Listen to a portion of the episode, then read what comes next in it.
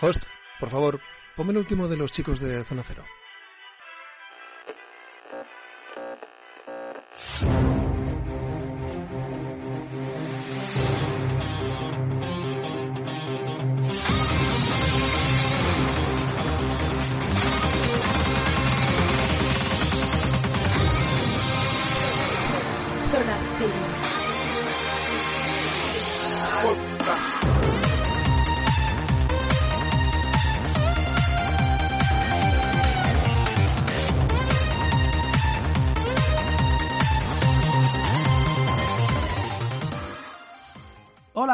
Bienvenidos a un nuevo programa de Zona Cero, programa 63 ya.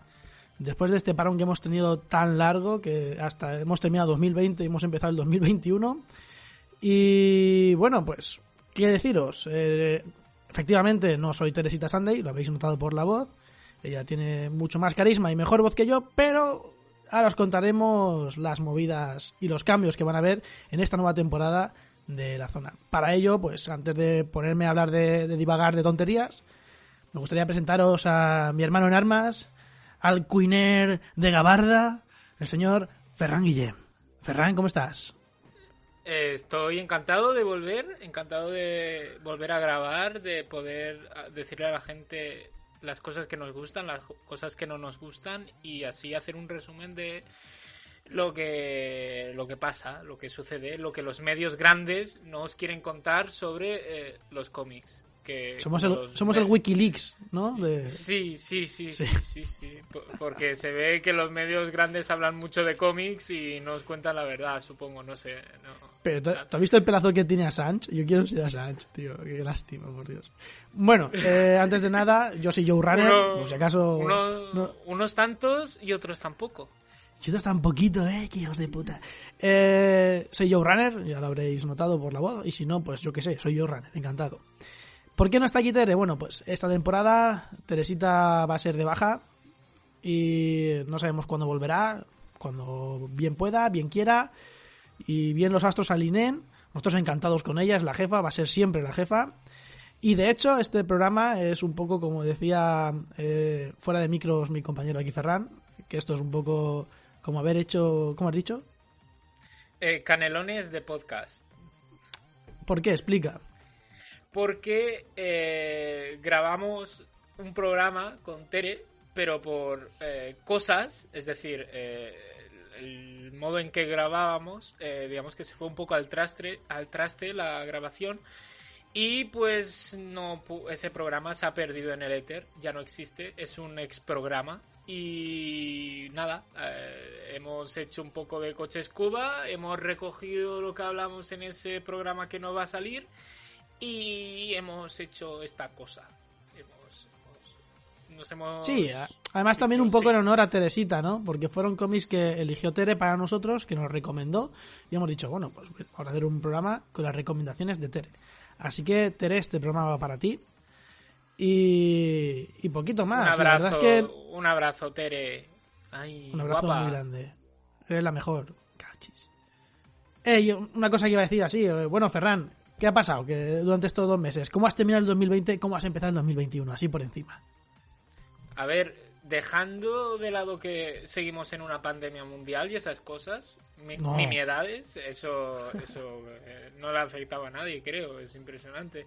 Eh, aparte de eso, tirando, eh, normal. Ha sido un año muy raro, pero yo qué sé, al menos eh, tengo a mis amiguitos del internet, como tú, Joe, que eres un amor. Cuando, cuando te dejas eres un amor. La zona hemos contratado por 0 euros a más gente, eh, estamos creciendo, hacen trabajo por nosotros, es impresionante. Eh, Así, así se siente Amancio Ortega, pa- no pagando a niños para trabajar en sus fábricas. Ya te digo. Solamente que nosotros Sí. no pagamos a ancianos como Carlos.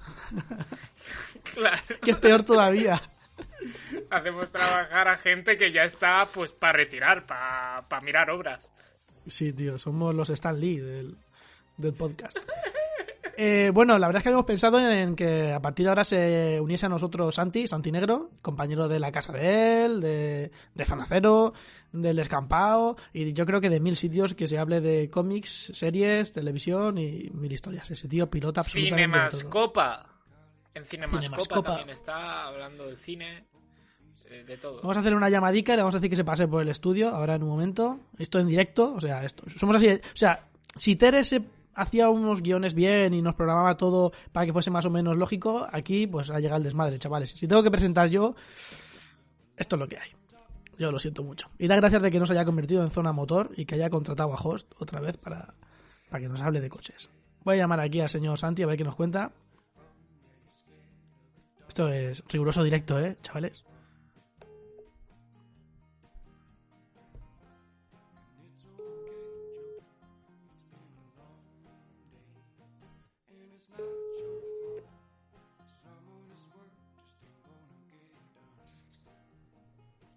Santi, Dígame, oye, ¿qué digo? ¿Qué estás haciendo, tío? eh, ahora mismo estaba abriendo el ojo derecho después de una siesta. Hostias, te pilla un buen momento, ¿eh? No, no, se me has pillado ya volviendo al mundo de los vivos. ¿Qué digo yo? Si no tienes nada mejor que hacer, si quieres te esperamos aquí hablando de noticias y tal y te vienes al estudio de Zona Cero y hablamos un ratico de cómics. Eh, venga. ¿Va? ¿Eh, tío? Venga, va, perfecto, tío, te vamos esperando, tranquilo, no tengas prisa, tú a tu ritmo. A la mierda el confinamiento perimetral. Eso es. Sí, total, ¿qué más da? Vamos a morir. Eh, sí, sí, bueno, sí, vale, venga, genial, estupendo. Venga, tío, muchas gracias, hasta ahora. Hasta ahora. Oye, pues ni tan mal, yo creía que nos iba a mandar Sí. a fregar. No, no, yo ya he puesto en conocimiento de nuestro piloto que le lle- se acerque con el jet de, de la zona, eh, allí aterriza en Toledo y lo pilla y, vale, lo trae enseguida, eh, muy majo. Sí, sí, además que, que ya te digo que ese sube que Suri tira del carro ese y en dos minutos están aquí, ya verás tú. Bueno, empezamos con las noticias. Bueno, noticias, vamos a ver, vamos a cambiar un poco el formato a como estaba antes. En vez de centrarnos tanto en noticias, creo que hablaremos de cinco noticias destacadas por encima tanto de cómic europeo, americano, español, eh, videojuegos y cine. Algo así por encima, algo rápido, fresco, en el que abramos más melones que contemos noticias. Y si quieres, empiezo yo, Ferran. Dale, dale. Bueno, pues me quedé con una noticia de, de cuando grabamos el último programa este, allá por creo que finales de noviembre. Y se me quedó. casi. Sí, por ahí va. Se me quedó enquistada. Y es que metió unos cuantos palos a Dibux. Ahora ya creo que no hay ningún misterio. Todo el mundo habrá dicho, vaya por Dios, lo de Dibux ya se veía venir. Pero sí que es verdad que nos extrañó a todos que en octubre tenía que haber salido varios cómics, entre ellos Mutafukaz. Y yo creo que nos chocó a todos un poco la idea de que, bueno, de que no hubiesen publicado absolutamente nada y que tampoco hubiesen dado ningún tipo de señal de vida, en modo, "Ué, ¿qué pasa? Sino que eh, desaparecieron, su actividad desapareció. Y gracias a Angry TVOs en Twitter, que hizo un hilo bastante interesante sobre qué estaba pasando con Dibux, pues empecé a leer, empecé a investigar sobre, bueno, pues cuando la editorial compró, fue comprada por Malpaso, eh, o al menos se llevó el 70% de las acciones y eh, ha empezado a ir mal las cosas. Malpaso, si lo sabéis, está metido en un montón de problemas de impagos, con tanto con trabajadores como con eh, imprentas y bueno, que son un poco estafadores, un poco mafia. Y de hecho, Ricardo Esteban, que es uno de los creadores de Dibux, se largó y creó la editorial Nuevo 9, que, por cierto, ha traído a España Gel Dorado y me parece un cómic muy chulo, muy, muy chulo. Gel 99 es una editorial muy chula, eh, os aviso. Y, nada, realmente quería, eso lo dije en su momento, luego ya pues se ha destapado el pastel, así que ya nada, ya no tiene nada de novedad.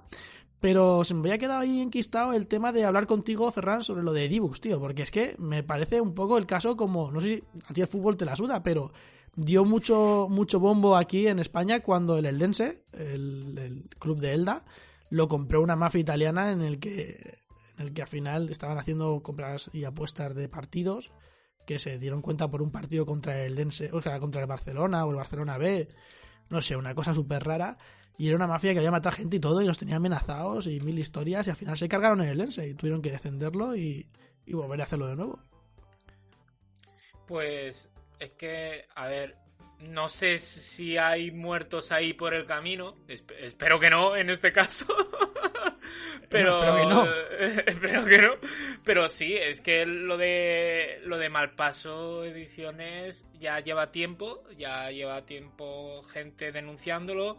Tenéis por redes sociales cuentas de eh, traductores sobre todo eh, afectados porque Malpaso no paga a los traductores, no, no paga a muchos escritores que hay algún también contrata negros para escribir la típica dinámica de escríbeme esta obra bajo el nombre de este autor de prestigio o de esta persona de prestigio, pero no utilizamos.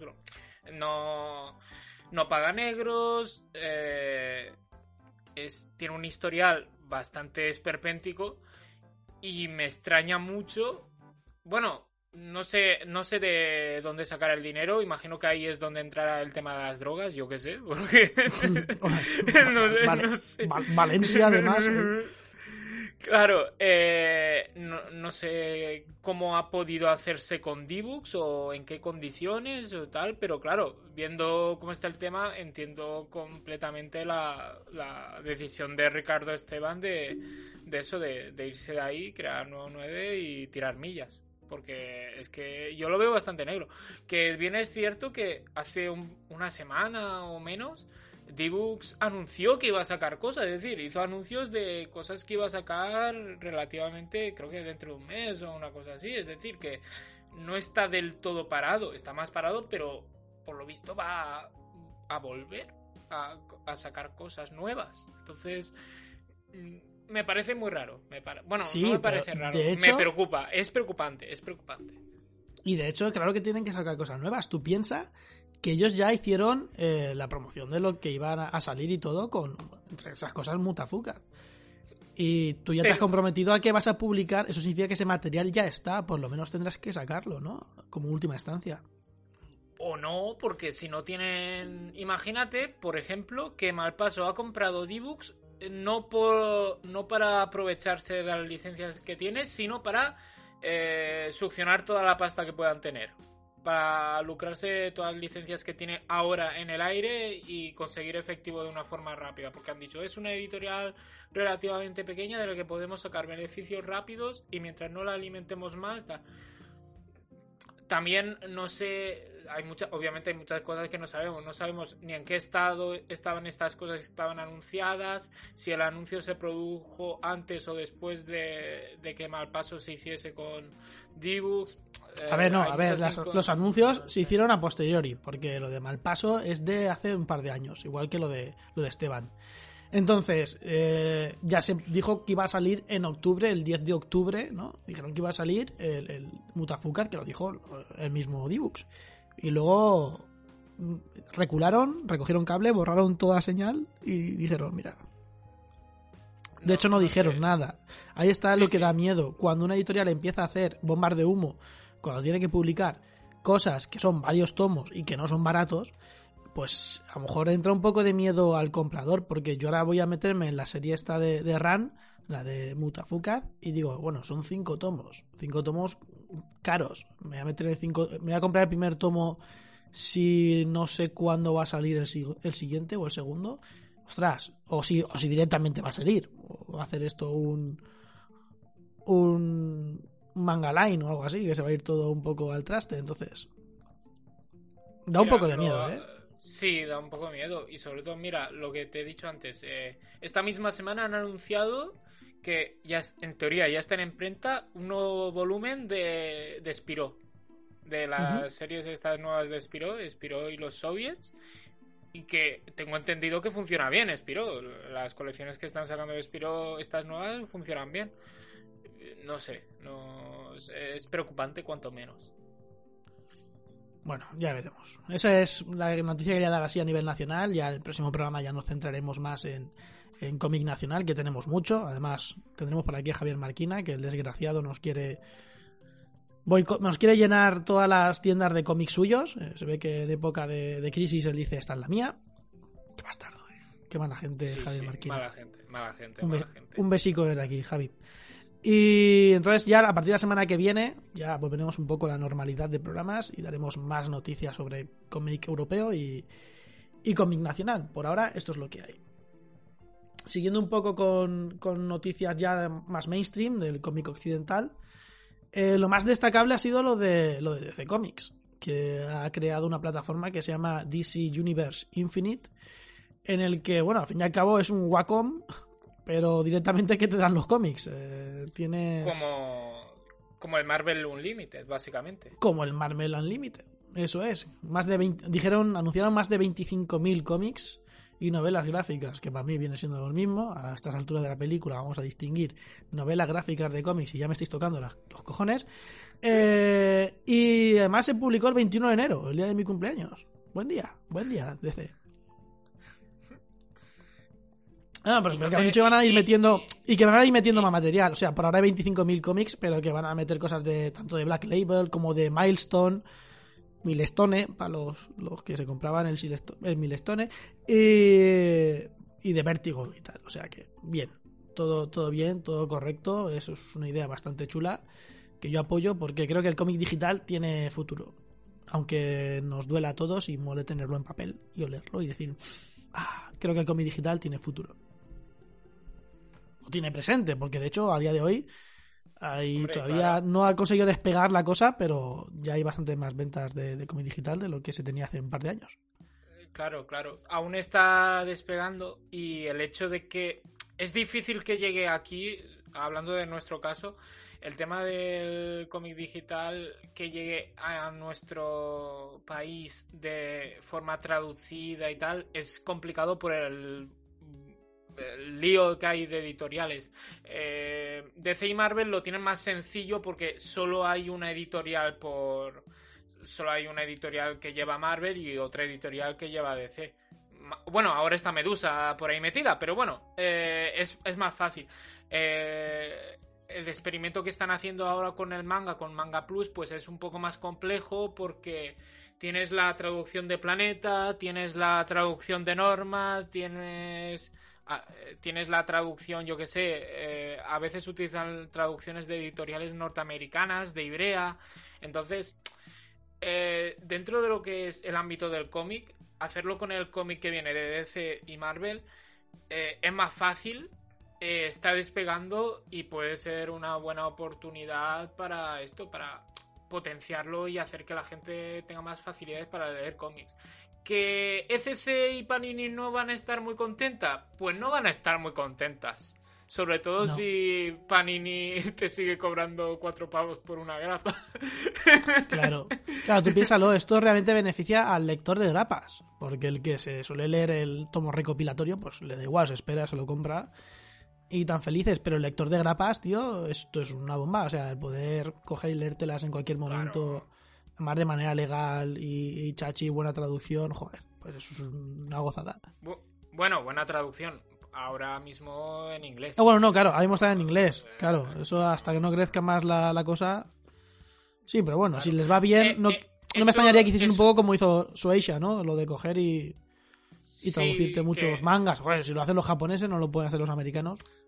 También eh, es que los japoneses lo hacen, eh, lo, de, lo que sucede con Manga Plus, que algunas series están en castellano, más que por eh, español, por el público español, es sobre todo por el por el público latinoamericano que es como 10.000 veces más grande, que obviamente, ni que sea solo por el número de gente que es, eh, hay mucha más gente latinoamericana y, y, claro, a ellos les cunde más porque además las distribuciones en Latinoamérica son más complicadas que en España.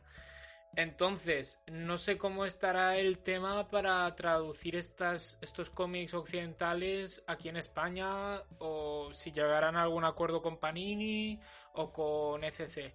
Hasta donde yo sé, Panini eh, no participa, pese a que, por ejemplo, Bleach, Bleach, exacto, Bleach ahora es de Panini, que, creo que Panini no presta su traducción de Bleach a Manga Plus, creo, no estoy seguro la cogen de, una, de la editorial que lo lleva en Latinoamérica.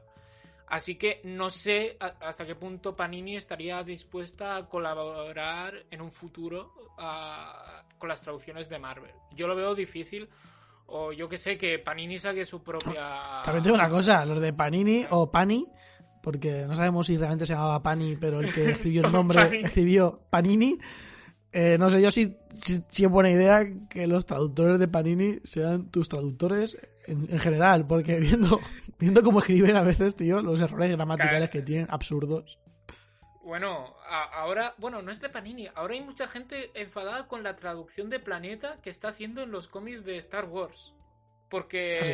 eh, sí, sí, sí. eh, el- la venganza de los Sith. El discursito, el discurso al final de Obi-Wan que le está di- diciendo a Anakin, has fallado la fuerza, tengo el terreno elevado. El, todo ese discursito el- ha salido en un cómic, en el cómic de, creo que es el cómic de Darth Vader, de Soul, eh, Chris Soul, creo que lo hacía él. En la traducción se lo ha cargado. No se parece casi nada en la película, que tú dices, hombre, por favor, por favor. Por Bueno, favor, pero siempre, pod- siempre podemos recordar el Allí voy, el Tu fiesta te está esperando arriba, qué frío, de los Final Fantasy VII, o la traducción aquella de Sicansios, de Juego de Tronos. ¡Sí, cansíos! Sicansios. Eh, las Dios, traducciones. eh, Qué bueno, esos, maravillosas. esos, esos traductores, que, que- esos, gra- esos grandes traductores, tío. Sicansios, ya, pon eso. Ya Oh, las puer- Ay, lo de The Witcher me pareció súper gracioso. En el. En, en una parte. En un capítulo. Tradujeron como. eh, Jennifer llega a un descampado y dice: ¿Y las puertas? ¿Dónde están las puertas? Y es que en el original decían, decía la, la chavala, Where are the dwarfs? Los enanos. Hostia, los puertas". enanos. Y grandes, grandes. Grande, sí. Bueno, pero bueno, sí, Revisión, 100%. Sí, esas cosas, esas cosas pasan, sí. Sí, eso es como. Pero bueno, te voy a decir, como en Dexter, ¿no? Que hay un momento en el que el niño dice. En vez de decir bye, parece que diga die. Muere. Y, y aquí en España, en vez de decir adiós, parece que diga odio, ¿no? Y más o menos, pues tiene gracia el chiquillo. Vale, está bien llevado, ¿vale? Pero claro, luego cuando mata a un, a un Notas, o sea, cuando lo, lo mata Dexter a un villano más villano que él, eh, en vez de decir muere, le dice odio. Y dices, tú no tiene sentido, tío. O sea, yo entiendo que quieras dejarlo porque en, en Claro, inglés dirá tiene- die, como dice su hijo. Pero aquí no tiene sentido que lo mates y digas odio. es como, ajá, odor. Gracias. Eh, pero bueno, sí, traductores, tío. Bueno, la verdad, y hablando otra vez al mundo de los cómics, pues poco más. La verdad es que si os podéis dar cuenta, eh, en cuanto al ámbito americano y mainstream, eh, tampoco es que, que haya mucha cosa. Está la cosa bastante tranquila. De nada, para la agencia siempre es un placer tranquilizar zonas de conflicto. Me cago en... Pero, Ferran, te ha vuelto a dejar la puerta abierta, que sí. Lo siento, eh, es que, no sé, ha- hacía mucho que no entrábamos, habría que airear un poco todo esto. Ya. Sí, además ahora con la normativa, bueno, vale. Eh, hola, señor King. ¿Se puede saber qué hace usted en el estudio? Llámeme Tom. Tom King, querido amigo. Yo simplemente eh, hago mi trabajo. Velo por la seguridad de los ciudadanos vasallos de los Estados Unidos de América. God bless America. Ah, Yeah. eh, bueno, por la seguridad tampoco, ¿no? Porque usted no es Batman. ¿Quién se lo ha dicho? Bueno, no me lo ha dicho, no me lo ha dicho nadie. Seguro que sea Benedizo de Bribord. ¡Como le odio! Shh, ya está, relájese. Eh, Ferran, dale, dale una tilica, dale una tila aquí al señor. Eh, nadie lo ha dicho. No esté conspiranoico. ¿Qué quiere decir? ¿Es usted comunista? ¿Etarra? ¿Pro Snyder Cat? En la agencia hacemos desaparecer a gente como usted por menos. Mire, voy a hacer como que no me ha amenazado, ¿vale? Puede responder a la pregunta de ¿qué carajo hace usted aquí? Bueno, pues eh, ya sabe usted, entre golpe de Estado en Latinoamérica y desestabilización de Oriente Medio, pues estoy por aquí cogiendo ide- ideas para un nuevo guion. Bu- Bueno, eh, oye, eso me- casi me atraganto hasta bebiendo agua. Qué ilusión, ¿no? Qué, qué bien. Eh, es, es un honor. Eh, ¿y ¿Está usted seguro de que trata... O sea, espérate, bueno, lo dije otra vez, vuelvo para atrás. Va- Vaya, que no me lo esperaba, qué ilusión, ¿no? Qué honor. Casi me atraganto con el agua. Eh, y, y siendo usted, bueno, seguro que se trata de todo un clásico del cómic americano. Y que lo diga. Estoy realmente emocionado de crear algo que ya han creado antes. Es mi mayor virtud. Bueno, al menos lo admite. Y ya que ha venido, cuéntenos un poco de qué se trata, de qué va esta vaina. Seguramente que un personaje de- del señor, del King, ¿no? Del rey, de, de Kirby. Eh, no, no, no, no, esto va Ah. más allá. Esto es un relato completamente intimista. Eh, la historia va sobre una mujer que tiene una tru- relación truculenta con su pareja, pero no sabe si en realidad vive en un sueño o en la vida real. Y que acaba dejándose llevar por el costumbrismo y la mediocridad del día a día. Y todo esto, por supuesto, para satisfacer a las mentes débiles, salpimentado con un enemigo grande y fuerte y unos secundarios llenos de magias y espinacas. Magias y espi... Madre mía. ¿Va a escribir usted sobre Popeye? Mm, casi, no, no, no, no, sobre Olivia. Va a ser una serie de 12 números en los que meteré relleno en los tres del medio y un poquillo ahí en el final. Eh, eh, ¿sabe, sabe usted, ¿Sabe usted en el penúltimo capítulo que dice, ¿Sí? guau, esto está... No, no, no, uno más, porque dejar un buen pozo, eh, no puedes dejar las cosas con un buen pozo. Tienes que decir, esta es mi polla. Y así Dios. le, le co- consigue darle un toque bohemio y austero que necesita toda obra maestra. Ay, Ferran, ¿cómo llevas la tila esa? Anda. No se la quiere tomar, cree que le he puesto alguna pastilla o algo, no lo sé, señor, por favor, tome. Ay, Dios. Eh, bueno, ya, eh, mire, no sé qué narices va a sacar usted de todo esto. De inspiración aquí, la verdad es que no, no, no la veo, la verdad. Pero bueno, se puede quedar usted ahí sentado hasta que venga Santi y, y no moleste, ¿vale? O sea, calladito y cuando venga Santi, a usted a Santi no lo toque, déjelo en paz. Eh, tampoco hace falta ponerse así, ¿eh? Que soy un patriota. Hay que ver cómo son los vasallos.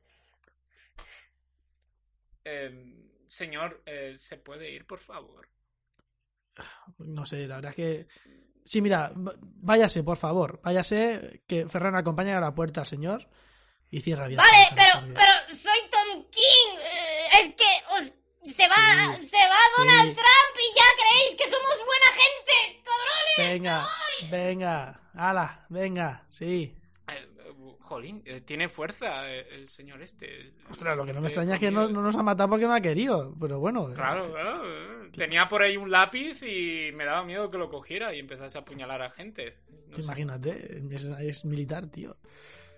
Yo lo que es que me, sabe- me sabía mal, digo que se quede ahí sentado, pero va a venir Santi, va a ver el percal y digo, mira, no, no, por aquí no paso. A, a lo mejor, a lo mejor a, a Santi sí que le hace el, la bo- el tema de la bolsa y el agua y claro. Claro. Ya que, ya, ya viene, hace- ya, ya que viene, no hombre, ¿no?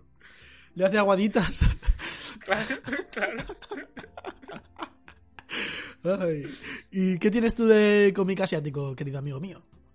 Eh, pues así, picadito, picadito, cosas. Picadito, picadito. Eh, Chainsaw Man ha acabado, más o menos. Ha acabado el primer arco argumental. Lo van a cambiar de revista, bla, bla. Chainsaw Man mola mucho, leerlo, mola mucho. Eh, Lo vas a traer a todos los putos programas, tío. Sí, sí, sí, sí, sí. Que lo has llevado hasta el sí, podcast de los Invencibles. O sea, escuchad el último programa del, de los- Exacto. del podcast de los Invencibles, en el que va Ferran invitado y va a hablar de Chainsaw Man. O sea, es que, De tío, hecho, no, no, hablo, no hablo ni yo de Chainsaw Man.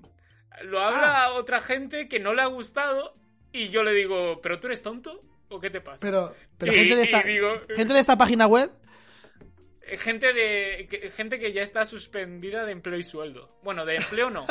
Y de sueldo tampoco porque no tenía. porque no hay. Pero ya me entiende. ya me.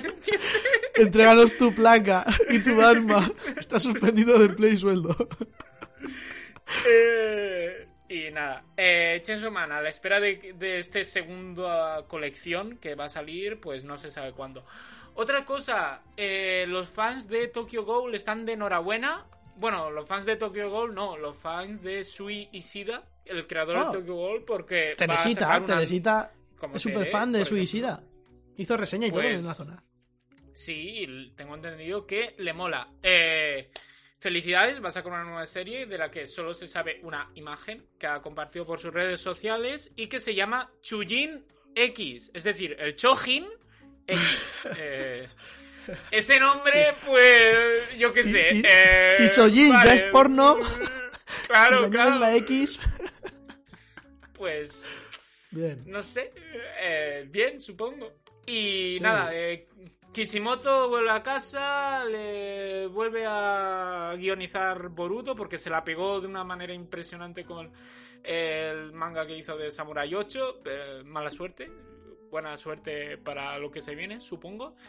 Y. Ah, sí, y Yusei Matsui eh, se estrena con una nueva serie en la Shonen Jump. Que tenéis que verla porque aún no ha salido, pero yo qué sé, seguro que está muy bien. Eh, Yu- Yusei Matsui. Matsui es, es el creador de Assassination Classroom. Y el ayudante en el manga de Bobo. De... Exacto, fue, fue ayudante de Bobo. eh, del- Sí, sí, sí. Bueno, sí, sí. Y ya está. Estas son las noticias picaditas y las noticias gordas. eh, es abrir el melón que ya Bueno. todo el mundo espera y desea de Japón y los autores de mierda. Bueno, o sea, pederaste otra vez, ¿no? ¿Qué ha pasado? Sí, sí, sí, sí, sí. Primero de todos. eh, Mitsutoshi Shimabukuro. Creador de este ya. De este señor ya hablamos. Este Amigo mío, el de- el de Toriko, ¿no?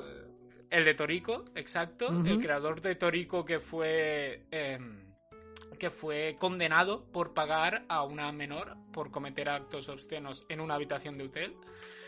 Eh, ha vuelto a la Sonen Jump. eh, porque no pasa factura que seas un puto pedófilo de los cojones y tiene una nueva serie que se está publicando ahora mismo en, en esta revista. Y, y tú puedes decir, bueno, pero esto lo cometió incluso antes que Toriko, entonces si Toriko tal, pues claro, nada. Y yo digo que a lo mejor deberían hacérselo mirar. Sobre A mí todo lo que me hace gracia es que la noticia te dice que está sentenciado por pagar a la menor, no por cometer Claro, los claro. actos. O sea, tú puedes violar a una menor, pero Claro, pagarle está feo, tío. Que, está, que le estás llamando puta, tío. Eso está muy mal. Yo flipo, tío. Yo flipo con el, con el concepto asiático de la, de la ley. Yo, eso es algo que, que se me escapa. No, no, no sé. Eh, es horrible. Y es que llega un momento que dices que es que no pasa factura. No pasa factura Claro. porque lo que ha pasado estas en, bueno, estos últimos días es que eh, Watsuki, el, el creador de Rurouni Kenshin, recordemos que fue detenido por posesión de material pedófilo, mm, que la, la policía pensaba, tenía tanta cantidad que la policía pensaba que era distribuidor, pero él en todo momento defendió que era, defendió, si se puede defenderse, de, de- Que era para consumo propio, sí. Claro, claro, es un poco, eh, bueno, tienes un problema. Pues Rurouni Kenshin es ahora el 25 aniversario y eh, en los metros de Tokio, en el metro de Tokio, digamos que han hecho pues un, un póster o un mural bastante grande, pues con celebrándolo y eh, muchos autores que trabajan para, el- bueno, todos los autores que trabajan para la editorial eh, pues han dado pues sus han escrito sus palabras de felicitación al, al autor. En plan Oda Kishimoto eh, Riichiro Inagaki eh, el, el propio Shimabukuro también. Es decir que no no no hay no puedes puedes ser un hijo de puta en Japón que, que no pasa factura y en parte entiendo que la gente lo hace presionada por porque es su trabajo. Es decir, si la editorial para la que trabajas, para que le des su- tu sueldo, te dices, oye, vamos a poner un mural, te toca pasar por el aro. Pues entiendo que es una decisión difícil, porque si no te quedas sin correr. Porque el Watsuki, el, el, guioni- el guionista de Rurouni Kenshin, no deja de ser un peso pesado muy pesado en, en la, en la editorial, no solo en la industria, y que ha sido sensei, es decir, eh, los ha tenido como ayudantes a mucha de esta gente. Entonces, Sí. claro. mm, ¿Pero les tocaba o no les tocaba? espero que no. Eh, ¿Qué años demasiado tienes? Tengo- mayores. ¿Qué- qué Demasiado tienes? mayor. 17. Uh, demasiado mayor. Claro, claro. Preséntame a tu hermana pequeña. sí, sí. O a tu hermano, porque esa gente ya te digo que da igual. Y Cinco que- enfer- la, Eh, la- la enfermedad. bah. Entonces, Japón, Japón, eh, no sé. Tengo un amigo que siempre me dice que a Japón le tiraron demasiadas bombas nucleares o demasiado pocas. Eh, no lo sé. Elige, elige las que veas. Sí, sí, en Tokio les tiraron también demasiadas bombas incendiarias, ¿no? O demasiadas pocas. Es que la verdad es que tiene unas cosas, tío. Esto me recuerda un poco este, pues, esta ligereza en cuanto a hacer burradas a un poco la NBA, ¿no? En la NBA, para los que no os guste el baloncesto o el deporte, aparte de que juegan a baloncesto y que, y que ganan mucho dinero, eh, tú cuando ves un equipo que se enfrenta contra otro puedes hacer una comparación de cuántos jugadores de plantilla han estado en la cárcel. Porque es que, pero encima por cosas, tío. Eh, hay peña ahí que, que atropella a alguien con el coche. Jared Smith mató a una persona en coche y le hicieron pagar una multa de 20 mil dólares y para casa. Quiero decir, yo qué sé. Es que lo has, lo matado atropellándolo, tampoco lo has matado. Es que tiene un concepto más raro esta gente, tío. Esto es igual. Joder, pues es que solamente tiene fot- foticos de niño, joder, pobrecito, venga. Vamos a dejarle una semanica como, como a Martín, nosotros, que le hemos hecho devolver la placa y el arma. Y, y ya está. Me parece que, esa, esa moral, tío, de, de, bueno, aquí vale todo. No pasa nada. O sea, a mí me sorprende. Me sorprende muchísimo porque luego, quieras o no, los españoles somos un pueblo muy eh, autocrítico, aunque luego no hagamos. autocrítica hacemos mucha. Luego ya poner medios es otra historia. Pero autocrítica muchísima y luego te das cuenta de que miras para afuera muchas veces y dices, pues es que están chalados, tío. La vida vale muy poco fuera. La vida y el, y el bueno, y la moral vale muy poquito fuera. Y estas cosas te las demuestran además. No sé. eh, sinceramente llega un punto en que. No sé si es que. Hombre, imagino que será así, que vemos este tipo de relaciones desde una perspectiva muy diferente, pero es que no es la primera.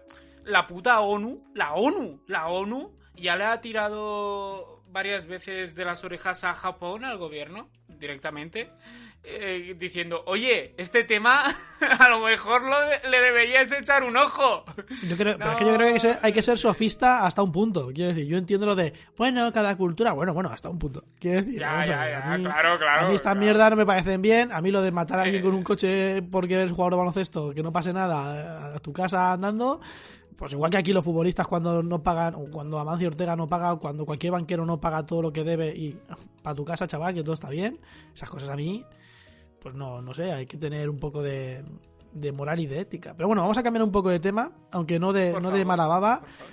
Porque es que nos vamos de esto, nos vamos un poco al mundo de los videojuegos y nos vamos un poco a lo que está pasando estos meses con. Bueno, estos dos meses realmente no hace tanto. Es que con eh, Cyberpunk eh, 2077, el, el- el juego de CD Projekt, que. Ostras, ¿eh? Les están. A est- a estos sí que han hecho un circo y han montaron un circo y ahora con los jugadores, con los enanos, han hecho un equipo de la NBA. Porque Empezaron con que el juego salió tarde, luego cuando salió en su última a última hora a último a última hora del año 2020 ya eh, salió rápido y corriendo con bugs, eh, en ordenador aún aún corría, en ciertas plataformas, eh, bueno, pues eso era eh, horrible, horroroso, lo Sí. veías y es que visualmente es que decías, pero es que esto se ve mal, se ve borroso, no En consolas, en consolas de nueva generación, que también estaban recién sacadas, la Play 5 y la Xbox One X, Serie X, no sé cómo se dice, X, eh, en esas aún iba, pero el problema principal estaban en las consolas de vieja generación o generación acabándose, que es la Play 4 y la Xbox One X. No, no sé, eh, me lío con los nombres de la Xbox, lo siento. El caso es que Sí. en esas consolas directamente el juego muchas veces ni iba. Eh, craseaba, tenía muchos problemas y, y es que la propia Sony, ah, la comunicación de Cyberpunk pues fue un poco mierda, fue bastante asquerosa porque su primera reacción fue, oye, eh, si- tranquilo, tranquilo, tranquilo todo el mundo, si no os va, podéis devolverlo. Claro, tú dices eso, pero tú no tienes ni voz ni voto en la distribución de los juegos. Es decir, los de CD Projekt no, no tienen. No, no tienen ninguna capacidad para manejar las devoluciones. Ese marrón le corresponde a las tiendas si el jugador lo ha comprado en físico y a las plataform- diversas plataformas si lo han comprado en digital. Co- como Play 4, como Sony, los de Play 4, no tienen un servicio de devolución de videojuegos digitales, que eso también habría que verlo, porque eso seguramente Sí. incluye es alguna que- normativa.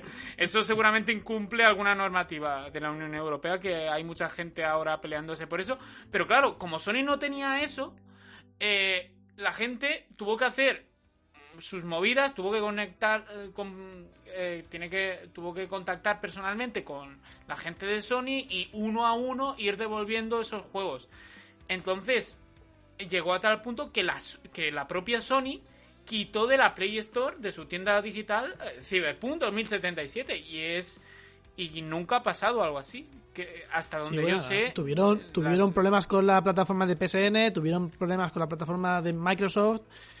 Steam sí, le dio sí. un par de palos, de hecho Steam amenazó con a retirar el juego. eh, también los de eh, ay, ¿cómo se llama esta otra plataforma también? Los de Epic Games también amenazaron Sí. con quitarlo de su, de su plataforma por aquello de, bueno, es que nos está dando problemas.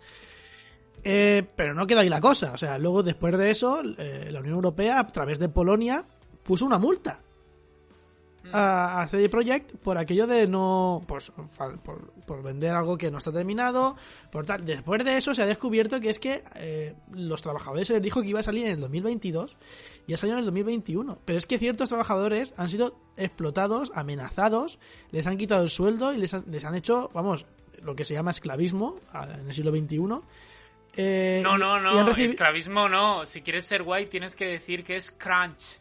Bueno, Eh, sí. Ahora la gente, ahora claro, si, si se hacen videojuegos, como es una cosa del jiji jaja, tienes que decir que les hacen crunch.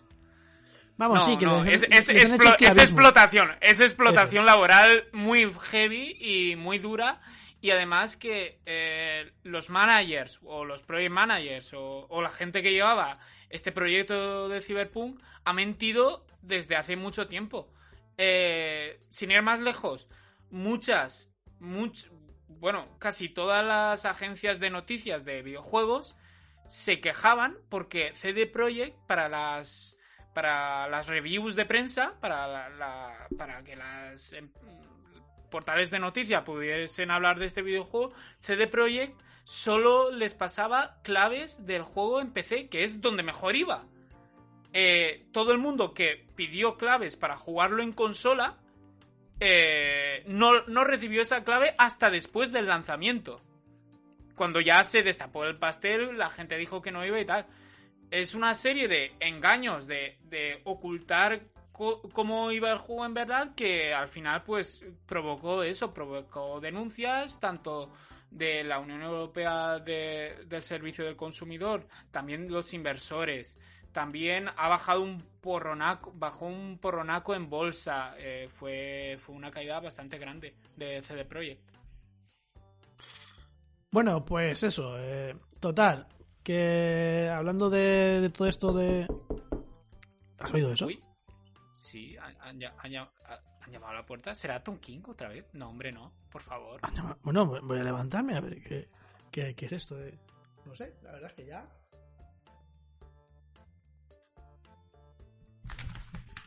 Pues es una carta, tío. ¡Ay! ¿Me han invitado al Smash? Pues no lo sé, voy a, voy a abrir esto a ver qué hay aquí.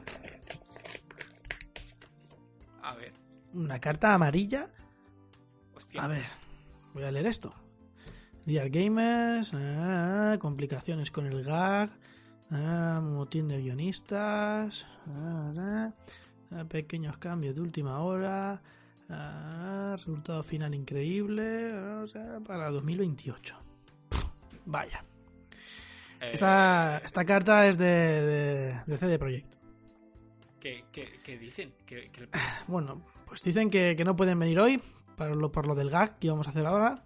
Que no sé No, qué vaina no. de Que sí, que sí, pone no sé qué vaina de guionistas que se han fugado de sus celdas y que no pueden venir hasta dentro de una temporadita. ¿Y los que fuegos prometen me- artificiales Yo, que había mira, yo comprado sé, para ¿no? el gag? Pero tú sabes la pasta que nos hemos dejado en el gag este. Dice que prometen mejoras increíbles en el gag con muchiflops auditivos en los que el espectador podrá sentir la saliva de Keanu Reeves chorreándoles por los oídos. Pero esto, esto, pero esto, pero esto, ¿qué- esto qué mierda es, tío. O sea, qué estafa, tío. ¿Y ahora qué hacemos con todo el dinero que nos hemos gastado para el gag? Yo la no sé dónde, yo no sé dónde poner los leones, porque los tengo ahí un poco muertos de hambre, no, no sé. Bueno, pues no, no lo, no lo guardes, no lo guardes porque vamos a hablar de, de Zack Snyder. Y a lo mejor eso ganas de comer. Todo mal. Eh, qué, qué bien hilado, eh. Y bueno, vamos a terminar las noticias así más destacadas, hablando un poco de, cine, hablando de Zack Snyder, del Zack Snyder's Justice League, también conocido como el Snyder Cut, o la película esa larga que no pienso ver porque va a ser la misma mierda que hizo antes, que según él ya estaba grabada, pero luego no estaba grabada, pero que ya estaba hecha, que su película era buena realmente porque somos tontos y no le hemos dejado ver todo lo que había hecho, pero luego no estaba hecho, y luego lo puso en blanco y negro con filtro del Instagram porque mola mogollón, y luego iba a ser serie de televisión, y ahora va a ser película de cuatro horas. ¿Me deja algo? Eh, es, es- te has dejado que es un genio, supongo. Es un genio, es un genio, es un genio, es un maestro Es del mal. un- Sí, sí. Sí, o sea, sí. ni... Escari- Escariano Avieso al lado suyo no es nadie, o sea... Este tío es un sinvergüenza. Y estaban anunciándolo como. Y la película más larga, tal. El récord lo tenía él en el Snyder Cut de, Watchmen. Oh, esa gran invención suya, Watchmen. Y ahora con. Bueno, mira, yo es que, es que este tío es un jetas, es un sinvergüenza y tiene detrás. Tiene detrás un. bueno, pues. Un montón de gente siguiéndole, aplaudiéndole. tiene un montón de palmeros. Que yo no sé qué han hecho con su vida. O qué pretenden hacer con su vida. Pero. Pero la gente que lo vaya a ver es, es consciente de que va a ser una puta mierda. Quiero decir, es la misma puta mierda. Nos ha, tomado el, nos ha tomado el pelo. O sea, no es que la película original fuese mala, es que. Y porque había otra buena que cortaron, no, no. Es que la otra buena que cortaron no existía. Ha tenido que volver a hacer. O sea, es que ha tenido que volver a hacerlo todo hasta el punto de que cuando han salido las imágenes de. de eh, de efectos especiales y personajes, es que daba lástima. O sea, quiero decir, ¿qué más necesita la No, gente para darse pero- cuenta de que este tío es un vende humos? Es que, a ver, no van a- no van, no son fan de Snyder por las pelis que hace. Eh, son fan de Snyder por Snyder. Eh, es como intentar razonar con un uno que cree en teorías de la conspiración. Él siempre, como, se, como ve que todo el mundo se mete con su teoría, pues se refugia más en ella, se refugia más en ella. Dice, no, pero no tienen ni idea porque Zack es muy listo y es muy guapo. Entonces, eh, no puedes razonar con ellos porque ya están enconados en que Zack Snyder es un director bueno, cuando es un director mediocre. Pero, no sé, eh, es que la gente ya no va ni porque sea su visión, ni porque DC, ni porque... No, no, la gente sigue a Zack Snyder porque es Zack Snyder y mm, en algún momento ha tenido que conectar con la gente de algún modo que aún no lo sé, pero ahí está. Y la gente pues se lo toma muy en demasiado en serio. Eh, no sé, no, no, no creo que... Es que, aunque sea una mierda, que es muy tiene bastantes papeletas que sea una mierda, eh, la gente va a seguir defendiendo los fans, los fanses de, del Snyder Cut, eh, van a seguir defendiéndolo. Van a- ¿Pero van a acaso me estás diciendo que Dios no existe? Me cago en Dios. bueno, pero como los defensores de King muchas veces, bueno, los defensores de que estamos en la época de, de- bueno, en la época no, eso se ha hecho siempre, defender a ultranza a personajes y lo Pero- realmente bah, Pero es que lo de Snyder yo lo veo ya un poco... Quiero decir... Tú si ahora dices, pues esta peli de Marvel me parece una mierda. Pues a lo mejor te viene uno y dice, no tiene ni puta idea. pero si dice lo mismo de una película de Zack Snyder, a lo mejor te vienen 90 pavos a decirte, oh, no entiendes su visión, porque es súper profundo. ¿Sabes lo que quiero decir? Que hay grados y grados. Y yo creo que la gente de, de, este culto a la figura de Zack está un poco en plan abducida. Eh, y que es mucho más, eh, más exagerado que, por ejemplo, si, si tú dices si tú dices ahora mismo que Tom King te parece un guionista mediocre, pues habrá gente que te dirá que no, habrá gente que te dirá que sí, que no tiene ni puta idea, que tienes toda la razón del mundo. Pero es que lo de Zack, yo, yo flipo, yo flipo, yo flipo. Bueno, pues, pues, pues ya está. Pues ya estaría Pues- pues hasta ya aquí, está, porque pues si no, vamos a al final le vamos a pegar aquí a, al idiota de Snyder. Y, y tampoco es plan, Eh, ¿no? ¿No? No, no, hombre, no. Que, no ves- que está, está tochísimo, tío. Yo no quiero pegarme. Pues Es hemos como si si, hemos, si tirado a, a Tom King, podemos con, con Zack Snyder. Podemos Y si no, le digo a Gregorio Capullo que le ha dicho algo, digo, Gregorio, que te ha dicho Capullo. Y ya, eso funciona. Chistaco, sí. Eh, bueno, cortamos por ahora, vamos a escuchar un poquito de música, abrimos la puerta, esperamos a que venga Santi y volvemos otra vez con nuestras cositas. Venga, hasta ahora.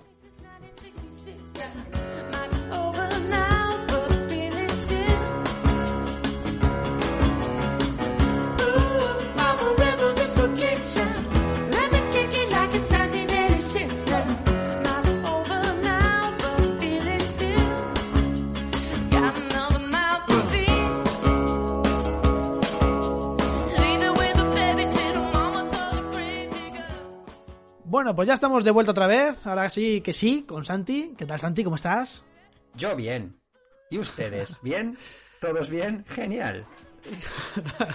Bueno, bien, hemos tenido que tirar de aquí a Tom King antes porque casi nos se ha puesto intensito. Pues se nota que lo raro es que no se haya atado una silla y se haya puesto a interrogaros o alguna mierda de estas. Pues De- algo así, algo así se ha dicho por aquí, sí. De hecho, nos temíamos que si concedi- coincidíais vosotros dos, acabara haciéndote aguadillas, de esas que hace la CIA tan guays. ¿Qué? Sí, sí. No, hombre. No, porque con, con, con Tolkien me, más o menos me gusta, así que. Todo bien. Más o menos. ¡Soy compañero! ¡Soy compañero! Ay, sí, eh. es, es buen tío el Tom. Lo que pasa es que a veces se pasa Hombre. un poco de, de profesional. De, de frenada, sí, sí. sí. Sí, sí, eso ya es. Bueno, pues si esto para quien no lo sepa, eh, aquí Santi ha venido el pobre sin saber a qué venía, porque Total. es un poco. Entonces vamos a hablar de tres cómics que nos recomendó el año pasado Teresita, a Ferran y a mí. Y seguramente no te los habrás leído, pero a ver si te convencemos. Eh, confirma, confirmo la noticia. Vale, perfecto. Pero a ver si te convencemos para, para meterte en esta vaina. Eh, Ferran, ¿quieres que empiece yo? Empieza tú, por favor. Vale, yo voy a hablaros de eh, unos cómics que se están publicando aquí en España, en la pequeña Biblioteca del Saber, según Flow Press, la editorial esta que tiene lo de Miss Davis y lo de Hip Hop Family Tree y esas cosas chachis. ¿Y qué son estos cómics? Pues son unos cómics franceses cortitos, breves, eh, de pues autoconclusivos, en los que nos hablan de algún tema en cuestión y algún, algún autor, dibujante de cómics famosos de la banda de cine francesa, se dedica a dibujar de algún eh, pues escritor o especialista del medio. Por ejemplo, aquí en España hay tres publicados que son sobre el universo, haciendo un poco de referencia sobre la evolución del universo con el arte. Eh, sobre los zombies, el origen de los zombies y tanto lo del vudú hasta George Romero, etcétera, etcétera.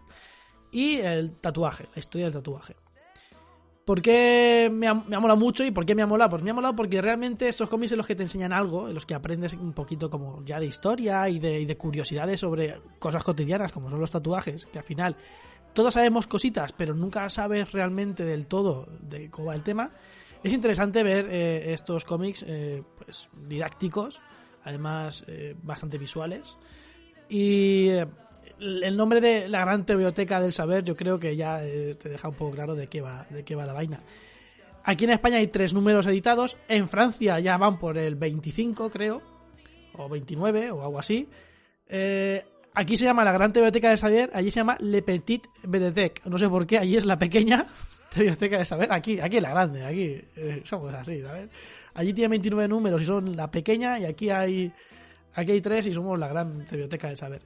Y me gustaría que continuase este, este, este cómic editándose en España porque, bueno, mola un montón hablar sobre zombies eh, y que saber un poco de historia de los zombies en general, del universo, de lo que tú quieras, o el tatuaje. Pero hay temas aquí muy interesantes, como por ejemplo, que yo creo que en España es muy difícil, eh, como lo que sería la anarquía, yo creo que aquí en España el liberalismo económico, eh, la comunicación política, eh, el feminismo, el arte contemporáneo, el heavy metal, joder, eso es una maravilla. Y vamos, y la prostitución, o sea, mola, o sea, que aquí hay de todo. En Francia, en Francia es que yo creo que en ese, en ese aspecto son mucho más abiertos en cuanto a vamos a hablar de, todas las cosas que se puedan hablar. Luego también hay temas como, por ejemplo, las abejas, los tiburones. ¿Por qué? Porque son franceses, tío. Y lo mismo te hablan de liberalismo y prostitución que te hablan de tiburones y de abejas, porque no tienen, no tienen límite, están loquísimos. Las baguettes es lo que tiene. Y bueno, Santi no has leído nada, pero Ferran creo que sí que ha leído al menos uno de los tomos. Sí, me, me he leído el, de, el dedicado a la historia del tatuaje y básicamente eh, me parece muy interesante esta obra porque ah, no solo no solo es una enciclopedia, no solo es una TVOteca o enciclopedia o como quieras, también intenta darle un, un aspecto más narrativo, tiene una pequeña historieta por ahí eh, metida, para darle un sentido y también para darle una cierta cohesión a la hora de eh, cómo, cómo contar la evolución eh, cultural de, de esta práctica del tatuaje, porque no es únicamente que habla desde los principios de los tiempos y ahí en adelante. También hace una especie de ramificación tipo río que digamos que a partir de diferentes culturas, cómo se ha ido desarrollando en cada cultura, cómo se han ido uniendo y cómo ha ido cambiando su significado a medida que esta- estas diferentes culturas pues eh, iban mezclándose, iban pues compartiendo cosas, cómo afectó sobre todo la, la moral católica al tema de los tatuajes, cómo, yo qué sé, cómo afectó el tema de la yakuza, porque en Japón está mal visto, porque los que se tatuaban eran yakuza, bla, bla, bla, bla, bla. Está todo muy bien explicado, explicado de una forma muy entretenida, con mucho sentido. Eh, tiene, está muy bien ordenado para que el lector incluso en un tema tan complejo, no, tan complejo no, eh, tan concreto, podría decirse, eh, no se sienta perdido en ningún momento y lo puedas captar con facilidad. Y aparte está narrado visualmente de una forma muy, entreteni muy entretenida y, está mal de... Bueno, eh, está narrado de una forma muy visual. Eh, aunque sea un poco redundante teniendo en cuenta que es un cómic, pero eh, está narrado muy bien. Y yo creo que es una lectura muy, muy entretenida y muy amena. Sí, sobre todo si te interesa el tema. Además de que lo bueno de esos cómics es que al final te puedes comprar el que te interesa, ¿no? Aquí, por ejemplo, está el del nacimiento de la Biblia, ¿no? Pues, pues puedes ver el porqué, o comprarte ese, el del liberalismo, el de la adolescencia.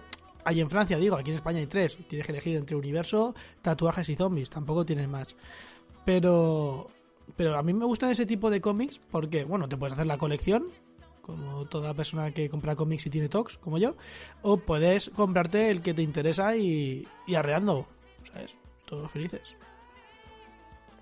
A mí me ha gustado lo del nacimiento de la Biblia, que salga ahí en la primera página. ¡Ha sido niño! O sea, o sea, plan bonito. Gracias. Sí, sí. No, la verdad es que creo que, siendo franceses como son, eh, seguramente se metan en el tema de que la Biblia realmente está escrito de otros tal, o mil historias, ¿sabes? O, o el concilio de Trento, O sea, aquí, aquí saber en que- España, en España me está diciendo que hay zombies, universo y... ¿era el otro? Eh, zombies, universo y tatuajes.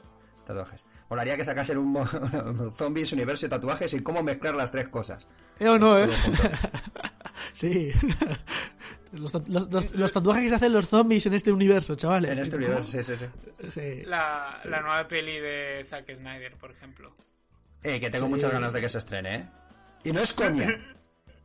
No es coña. Oye, estoy mirando aquí autores y el autor de La Anarquía es el que hizo el cómic este de, de Pinocho, así tan guapo. El dibujante, el Wislus este. Qué fuerte. Que aquí hay autores buenos, ¿eh? Hay autores de la BD clásica y de cómic underground francés y ellos son así, ellos a, a saco. David, David B también está. David B también está por aquí dibujando. Bueno, no está nada mal, tío. Ya te digo, lo que pasa es que no sé yo si eso va a llegar a España, ¿eh? Tan- tanto material, veintipico tomos, no sé yo. Si se van a meter... eh, Hombre, y imagino que además siendo una peque una, una editorial pequeña, eh, Flow Press Media, irán cogiéndolo poco a poco, viendo Además, las es- temáticas además de que han editado como han que- querido. claro. Porque Universo Claro, es el número claro. 2, Zombies es el número 8 y Graffiti... No, Graffiti número 8 y Zombies el número 15. O sea, al final han hecho un poco... Hombre, no se han sí, mojado. han elegido, claro, temas que dicen, a ver, en España, ¿qué peta? Pues esto. O sea, También que yo vende entiendo. en España. La anarquía, la prostitución... Claro, es que eso también, pero en el cómic no. Pero la movida es que yo entiendo que si quieres dar a conocer eh, una colección, escojas primero los títulos más llamativos, claro. Eso a nivel comercial y a nivel de, de lanzar a alguien que a- algo que nadie conoce, lo veo razonable. O sea, no, no Sí, es sí. ninguna no, no- no es ninguna aberración, vaya. No, no, no, no lo critico, ¿eh? Sino que a lo mejor te da un poco de miedo el pensar que te va a Mm. tocar comprarte el resto de ediciones, a lo mejor francés, no sé si... Además de que el cómic aquí en España no sé si es más reducido, porque es más cortito, más pequeñín, es así chiquitico, muy, muy compacto, muy de libreta. No sé si me explico. Sí, sí, que han cambiado el formato, vaya. Sí, más pequeñico y tal, no sé. A lo mejor si te compras el formato francés es igual, pues a lo mejor no. A lo mejor te pillas el formato francés y dices, ostras, y yo me como ahora aquí un full de Estambul. Es un poco lo que estábamos hablando antes de D-Books y su, y su inevitable caída al fatalismo.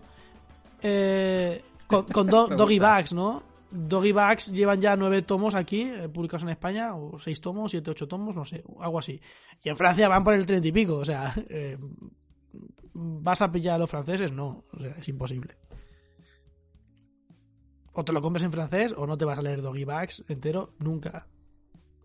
Sobre todo por cómo está Dibux, pero bueno. Ya, hemos claro, hablado de eso. Lo, claro, lo digo por Dibux, lo digo por Dibux, porque está la cosa como para. Dibux no pertenecía a un grupo editorial que. Sí, ya. Sí, sí, sí, sí, sí, sí. La cosa va bien. Ya, entiendo. Como, como, como decía Cienfuegos a Castro, vas bien, Fidel, vas bien. y, y mira, Sí, sí, es que no recordaba la historia cuando lo habéis dicho. Espera, que están diciendo estos dos de D-Books. Ah, que es verdad. Sí, sí, sí. Eh, tela, tela. sí que Ya. tiene, tiene mucho futuro, es, es futuro. pero- En general, sí, todo el grupo, Eso. todo el grupo editorial pinta bien, sí. Sí, pero cada vez hay más editoriales de mangas, ¿eh? Yo no sé eso, ¿cómo Es coño? impresionante. Esta semana no ha salido ninguna nueva, parece, pero a poco le falta. No sé, tío, no sé. Bueno, eh, el manga que nos traía Tere, que nos recomendó Tere, ¿cuál era, Ferran? Era eh, Yakuza, amo de casa. ¿Cómo no? un, un manga Suena, de... suena, ¿verdad? Pero suena a reality. Ya, ya, ya. ya. Y, y también Totalmente. es parte de su. Y también es parte de su, de su gracia, porque este manga de corte humorístico, que lo edita, si no me equivoco, Ibrea, y lo, el mangaka que ha perpetrado esto es Kousuke Ono, pues nos cuenta eh, las aventuras diarias de Tatsu eh, el hombre de hierro, o Tatsu el inmortal, perdón, El inmortal. que es, es un yakuza, pues que lo ha dejado. Se ha dejado la droga, se ha dejado el ir asaltando a gente y está pues haciendo labores del hogar. Labores del hogar para una esposa a la que quiere muchísimo. Y, y nada, te lo ves por ahí por la calle con un delantal de- yendo a comprar. Y, y este manga, pues básicamente son gags, son series series de gags así cortitos, troceaditos, picaditos, para que te entren rápido, te eches unas risas y ahí lo tienes. Eh, desde divertidos malentendidos, como, uy, se me ha caído vino, no será sangre y que he matado y que ahora entre una vecina y piensa que he matado a alguien, o peleas a muerte contra una rumba, eh, encontrarse con otros mafiosos que tienen perros y resulta que os vais al parque de perros a disfrutar de una tarde súper feliz paseando los perros y, y ya está. Es básicamente romper todas las expectativas que hay alrededor de, de un señor que se dedica a extorsionar a gente para hacer una comedia ligerita y que ahí está y es simpática. Yo no soy muy partidario nunca de los mangas de humor porque no me suelen hacer mucha gracia. Eh, pero es que Bobo es una obra maestra, o sea, olvídate, olvídate. Ferran, es una, es una guerra que no vas a ganar. No, no, no. Si el hipócrita eres tú, no pasa nada. bueno, y, y el gilipollas. bueno, eh, y el gilipollas es Zack Voy Snyder. a, voy a hacer palomitas, os dejo. ¿eh? Eh, a ver, y sí que me hace gracia, la verdad es que está, está gracioso lo de... Porque son situaciones bien llevadas, porque normalmente lo que me suele dar rabia es que sean situaciones absurdas mm, mm, llevadas de forma muy burda, ¿no? Que dices tú, joder, el chiste, tío, aquí, si es que... Pero aquí no, la verdad es que aquí son situaciones en las que, bueno, la verdad es que el chiste está muy bien traído y... Y, y te ríes, dices, "Eh, será, será su normal el, el- el guionista. Yo me imagino que el dibujante se lo pasa a teta dibujando esto, tío, diciendo, voy a generar situaciones súper mafiosas y le voy a dar aquí eh, un giro de guion absurdo, pero, pero genial. A lo mejor por eso me gusta, porque es un humor al final absurdo. Que no es humor japonés, en modo voy a hacer el chiste jiji jaja, sino es humor absurdo, en el que al final te hace gracia. Es un poco como pues Nichijou y todas esas cosas que, que a mí sí que me gustan de los japoneses. Que es un humor que realmente pues, es un humor que roza lo inteligente y lo más retrasado del mundo. Es, es- no sabes muy bien qué es. No sabes si es un genio o si el pobre es oligofrénico. Estás ahí, pues. Pues son, esos son los autores que realmente me hacen, me hacen mucha gracia. Y eh, eh, con este no te pasa. No, con este me pasa, con este me pasa que me lo paso bien.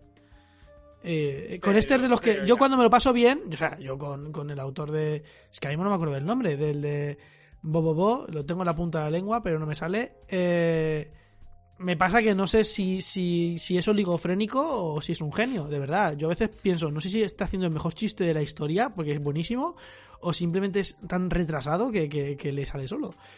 Y, y eso me parece que son los mejores autores que pueden existir para hacer humor. Los que no saben muy bien si lo están haciendo adrede o si es que los pobres no dan más de, de sí mismos.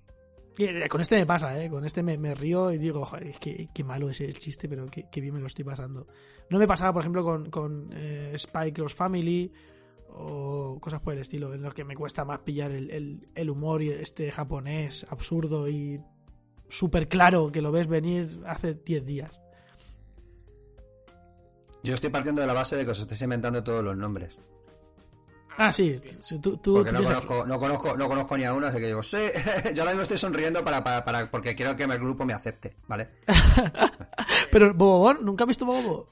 Sí, Bobo, sí, que aguanté como medio episodio. Pero ¿En serio? cabrón, bueno, porque el es que el peor, es que los peores son los primeros, eso es verdad. Pero- No, es que no, luego- no puedo, es que no, no, no, estaba demasiado desconcertado. Sí, sí, es que de eso va. O sea, luego ya coge un poco de, de- Ojo, yo no sé si es que luego coge sentido o si es que tú ya te idiotizas al, al Eh, nivel eh, yo del, creo que es del eso, que te acostumbras, exactamente, te acostumbras a la dinámica, pero me, me, me vi un poco super... Ya sabes que yo en general con lo del manga y la cultura japo y demás, eh, pues no, no acabo de conectar mucho. Hay demasiado bache cultural para mí. Pero ahí lo, ya digo que tuve ahí mi, mi, mi duda, en plan, todo el mundo dice que es demasiado bueno y a lo mejor no, no lo pillo. Debía ser eso. Yo No sé si yo, es demasiado eh, bueno, pero también es que tú piensas que nos pilló una generación. A mí me pilló siendo un niño. Es que al final. Claro, no, no, sí, yo, yo me, que, claro, yo me bajé del manga allá en el año 98, tenía que ser. Claro, es que yo, yo- yo era un chiquillo, entonces yo cuando veíamos eso en Cartoon Network y veíamos eso, y veíamos en Nickelodeon a, Ren y Stimpy, y bueno, pues es que mi- mis culturas, o sea, mis bases eh, humorísticas y de dibujos eh, animadas no es precisamente las más sanas del mundo. Son... No, no, sí, sí, sí. Por ejemplo, Ren Stimpy, eh, yo, a mí me pilló la época de Animaniacs, que fue un poco el, precedente de- toda esta. Animaniacs, de toda esta bueno. claro, en plan, aquí- venga, se nos va la pelota y podemos hacer chistes de lo que haga falta. Eh, sí, sí, sí, yo juego, juego en esa liga, pero precisamente llegó un momento que dije, no, no, no, basta, mi cerebro está haciendo cosas muy raras. Entonces, tuve que, no, no, no lo seguí, no seguí, y vi algún episodio y demás, porque, sí, hombre, está, quiero decir, eh, original es, desde luego, y hay una libertad creativa en ese aspecto que, que es envidiable, pero no, it's, it's not my cup of tea, como dicen los ingleses. Ya, bueno, suele pasar. Yo era más de Shin-Chan. Hombre, que sin molada. Qué polla vieja. Eh, perdón. eh, eh, No, no, sé. no, eh, y a, y a mucha honra, eh, que yo no, yo no me escondo. Esto va así. Yo no me encuentro, chavales. Yo soy un señor mayor, ya, yo le grito a las Es nubes. Ya no poco- ira. Poco se habla que Shin-Chan, desde el principio, desde el capítulo 1, fu- es- era una serie orientada al público adulto. Totalmente. Pero eso en en- España, eh, es, Sí, sí. Es que en España es un clásico. En España siempre ha pasado que por ser de dibujos se le presupone que pertenece al target infantil. Ha pasado con los Simpson. Eh, Se ha convertido en una serie para toda la familia y no lo es. Y con el manga más todavía y con el anime. Porque claro, eh, cualquier cosa con dibujitos es para niños. Toma niño, mira, me he, con- me he encontrado esto. Urisoki Doji, no sé lo que es, pero tiene dibujitos. Venga, disfruta, peque. Ah, pues, no, caballero, no, señora, no haga eso. ¿Vale? Porque claro, es que no entendemos, claro, aquí no se entiende la animación como se ha entendido en, en otras culturas. Y, y- y pasa, pasa que productos que son para adultos se transforman en, en productos para niños. Con todo lo que eso conlleva. Generaciones de tarados, no pasa nada. Tiremos para adelante. No pasa nada. De hecho, No hemos tan Tere mal, ¿no? No. De hecho, Tere, que desde allá donde nos escuche, te queremos mucho, eh, siempre nos cuenta la anécdota de que siendo una cría para un cumpleaños pusieron Orochu Kidoji. Y claro, ¿Ves? eh, ¿Ves? no Eh, sé, no sé, no, no sé. ¿Qué no le, sé cómo hace ese, ¿Qué le hace ese engendro del demonio a esa señora, papá? ¿Sabes? Pues, pues mal, mal. Pasarse, pasárselo bien, hijo, pasárselo bien. Sí, sí. Sí, seguro fue algo así. No, no me cabe la menor duda. Y bueno, Eh, eh, eso, Yakuza Amo de Casa, eh, serie maja, imprescindible en absoluto. Para echar unas risas, está guay, está, es- está maja. Sí, sí, estoy de acuerdo. tú- tú- ¿Cuál es tu opinión al respecto, yo? Tú, en tres palabras, ¿qué, qué dirías? No está mal. No está mal. Esas son Escribe. dos. No, no, se escribe No está, nos. no está, no está mal. Se escribe nos, ta y mal. mal. Ah, Nos Vale, vale. está mal. No está mal. vale, vale. Vale, vale. Bien. Sí. sí. Yo es que soy de, soy de la época de la Loxe, no me podéis pedir mucho. Eh, de hecho, no. De hecho, no soy de esa época, creo. No tengo ni idea. No estudié. que- Eh, La y por Universidad de último- la Calle, niños. sí, la Universidad de Street. Street, Street of Rage of, of Huerta Nueva, chavales. Buah. Ahí se, ahí se forjan las personas de verdad. Sí, señores. Nice.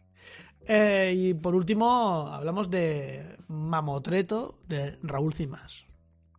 Que si estábamos diciendo no sé qué de gente que está loca y historias que no tienen sentido y guionistas que no sabes si son retrasados o son unos genios, bueno, pues creo que Raúl Cimas viene al pelo al tema, porque vamos. Este señor está hecho polvo de la azotea, tiene problemas serios. Partiendo de la base de que habla raro, y dice, no sé qué, no sé cuánto, es así. Em, pero el Mamotreto es el libro que sacó con Blacky Books, recopilatorio de sus tres obras, cómics reunidos. Y son cómics tan absurdos, tan críticos, tan llenos de, crítica social y, llevándolo todo al absurdo, lo reduce todo a lo más tirado y lo más rastrero posible. Es muy divertido, siempre se dibuja a sí mismo como pues un señor que está desnudo en un sofá y que habla con un yogur de piña. Y el yogur de piña le dice que está flipado y que se deje de mierdas.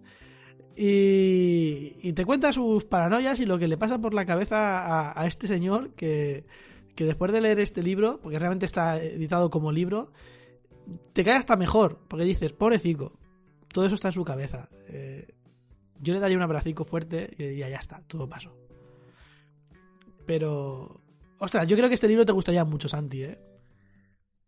Sí, ves, ahí con el, con el humor encima sí que conecto. Es más de mi. Más de mi gusto, por decirlo de alguna manera. Sí. Ese.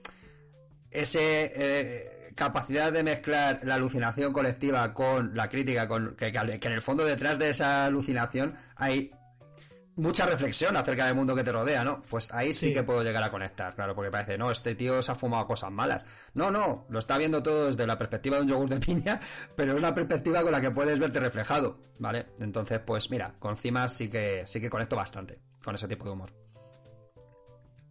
Además de que, de que es, es un tío, eh, más allá de- del personaje que lleva, que se- es una persona que le oyes hablar y es súper inteligente.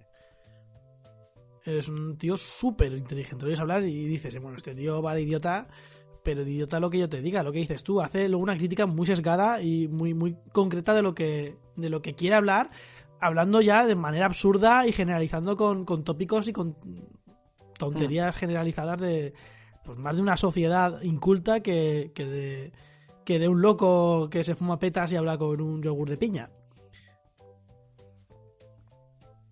Y además, a mí me gusta mucho la radiografía que hace a partir de algunos de sus personajes, como eh, el motivado, eh, el, el nazarín, super nazarín, por ejemplo, un señor que no puede dejar de, de llevar su traje de Semana San- de nazareno, de Semana Santa, o, del hincha irredento del fútbol o tal, como a partir de esos personajes dices, vale, sí, esta persona no se le está inventando, sé que existe, a lo mejor obviamente un poco exagerado y tal, pero conoces personas que sí, que, que están muy flipadas por lo suyo. Y, y creo que hace ahí una crítica, no sé si llamarlo crítica o un comentario sobre ese tipo de personas que te partes un poco la caja y que está bastante acertado. Yo que tengo una pregunta y es, ¿en qué punto haces una crítica o estás ridiculizando a alguien cuando haces humor? Claro. Pero ya es que en este caso la crítica se hace sola. Quiero decir Claro. que son personajes que es que son, un- son, son una broma por sí mismos. Todos conocemos a gente así. Es más, lo jodido de este tipo de humor es cuando tú lo estás ye- leyendo, te ríes y dices. Y te "Es que a lo identificas". Soy yo. Sí, Sí. sí, Eso es jodido. Pero esa- esta gente lo hace muy bien, ¿no? Este, este tipo de, de mirarnos un poco en el espejo como sociedad, que, que eso es una genialidad. Y, y hacerlo con elegancia es muy jodido. Y a pesar de, toda, de todo eso, la- el humor de, de Cimas es bastante elegante, a pesar de lo bruto que es, ¿no? Pero ese humor cañí, tan nuestro, tan de hacer una radiografía de este país tan especialito, a través de esos personajes que, como digo, todos conocemos y cuando vemos eh, eh, ciertos momentos de nuestra cultura nos, nos decimos, madre mía, pero ¿por, por qué esto sigue existiendo, no? O, o, o por qué somos así, con estas cosas llevadas a- al paroxismo, pues eh, es, es fácil hacerle el chiste porque el chiste ya te viene hecho, por decirlo de alguna manera. Joder, qué bien que haya venido Santi, me cago en Dios, de verdad. Qué, qué Bueno, pues nada, me voy. Qué, qué ver, gusto, ver, ¿eh? Qué, qué- qué- qué bien habla. Qué bien habla el chiquillo este, ¿eh? Me caguen de... ¿No quieres que te Y- adoptemos aquí en la terreta? Te- Nosotros te adoptamos. Eh, llevo perro y como mucho. Y molesto un montón, ¿eh? O sea, no sé yo. Yo qué sé, tú me, tú me has visto, no, ¿tú crees que te voy a juzgar? No pasa nada. Ah, Mola, mola. Lle- Llevaríamos la misma camiseta en la que pondría todos tenemos nuestra mierda. Ah, sí, sí, Vale, sí, sí. Sí, sí. Todo esto enfrascado de mierda hasta, hasta el cuello, claro. Con la camiseta, sí. Por No cierto, ¿qué te has leído tú? Ahora, ¿qué te, le- qué te has leído este...? Ya sé que los rankings son una... Estoy en contra de los rankings, yo no puedo. A mí cuando dicen lo más favorito, tu Ya. película favorita, tú... eso yo no puedo. Es que no puedo, porque yo voy cambiando con el paso Yo- del tiempo. Claro, yo las hago, yo las hago, pero posiblemente la semana que viene sea distinta. Pero es que la semana digo. que viene, No es que a lo mejor en- claro. en media hora he cambiado de idea, ¿sabes? Sí, Digo, sí, hostia, sí, no, esta era mejor. Bueno, pero aún así, fuera de ello, ¿qué ha sido de lo mejorcito que te has leído este 2020? En, en todo 2020, a ver, más Sí. que una lectura, una lectura, eh, me quedo con. Bueno, he leído cosas que me han gustado muchísimo. Me ha gustado mucho Me Estás Escuchando de Terry Walden, me pareció súper bonito. Eh, a mí Tilly Walden me, me- me gusta, mm, no sé, todo lo que hace porque está generando Sí. un mundo propio que es impresionante. Aparte de que gráficamente tiene una limpieza mm, fabulosa, es una narradora impresionante.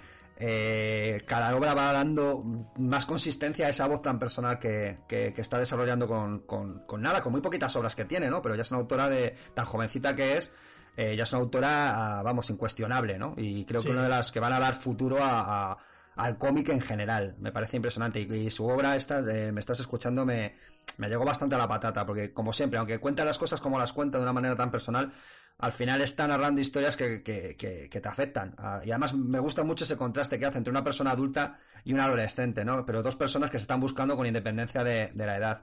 Y bueno, pues esas cosas al fin y al cabo hacen que, que te veas reflejado, aunque tus historias personales no tengan nada que ver con la de las dos protagonistas. Esa me ha gustado mucho. Y Que, tengo que destacar. un, in- un inciso. Sí.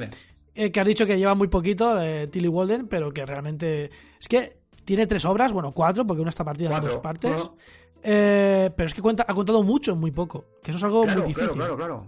Sí, sí, sí. Contar, siempre- mucho, llegar mucho a la gente con muy, con muy poco material en el sentido de, joder, tres obras realmente, cuatro obras, pero llegar tanto y contar tantísimo, eso es, eso solamente lo puede hacer gente la muy grande.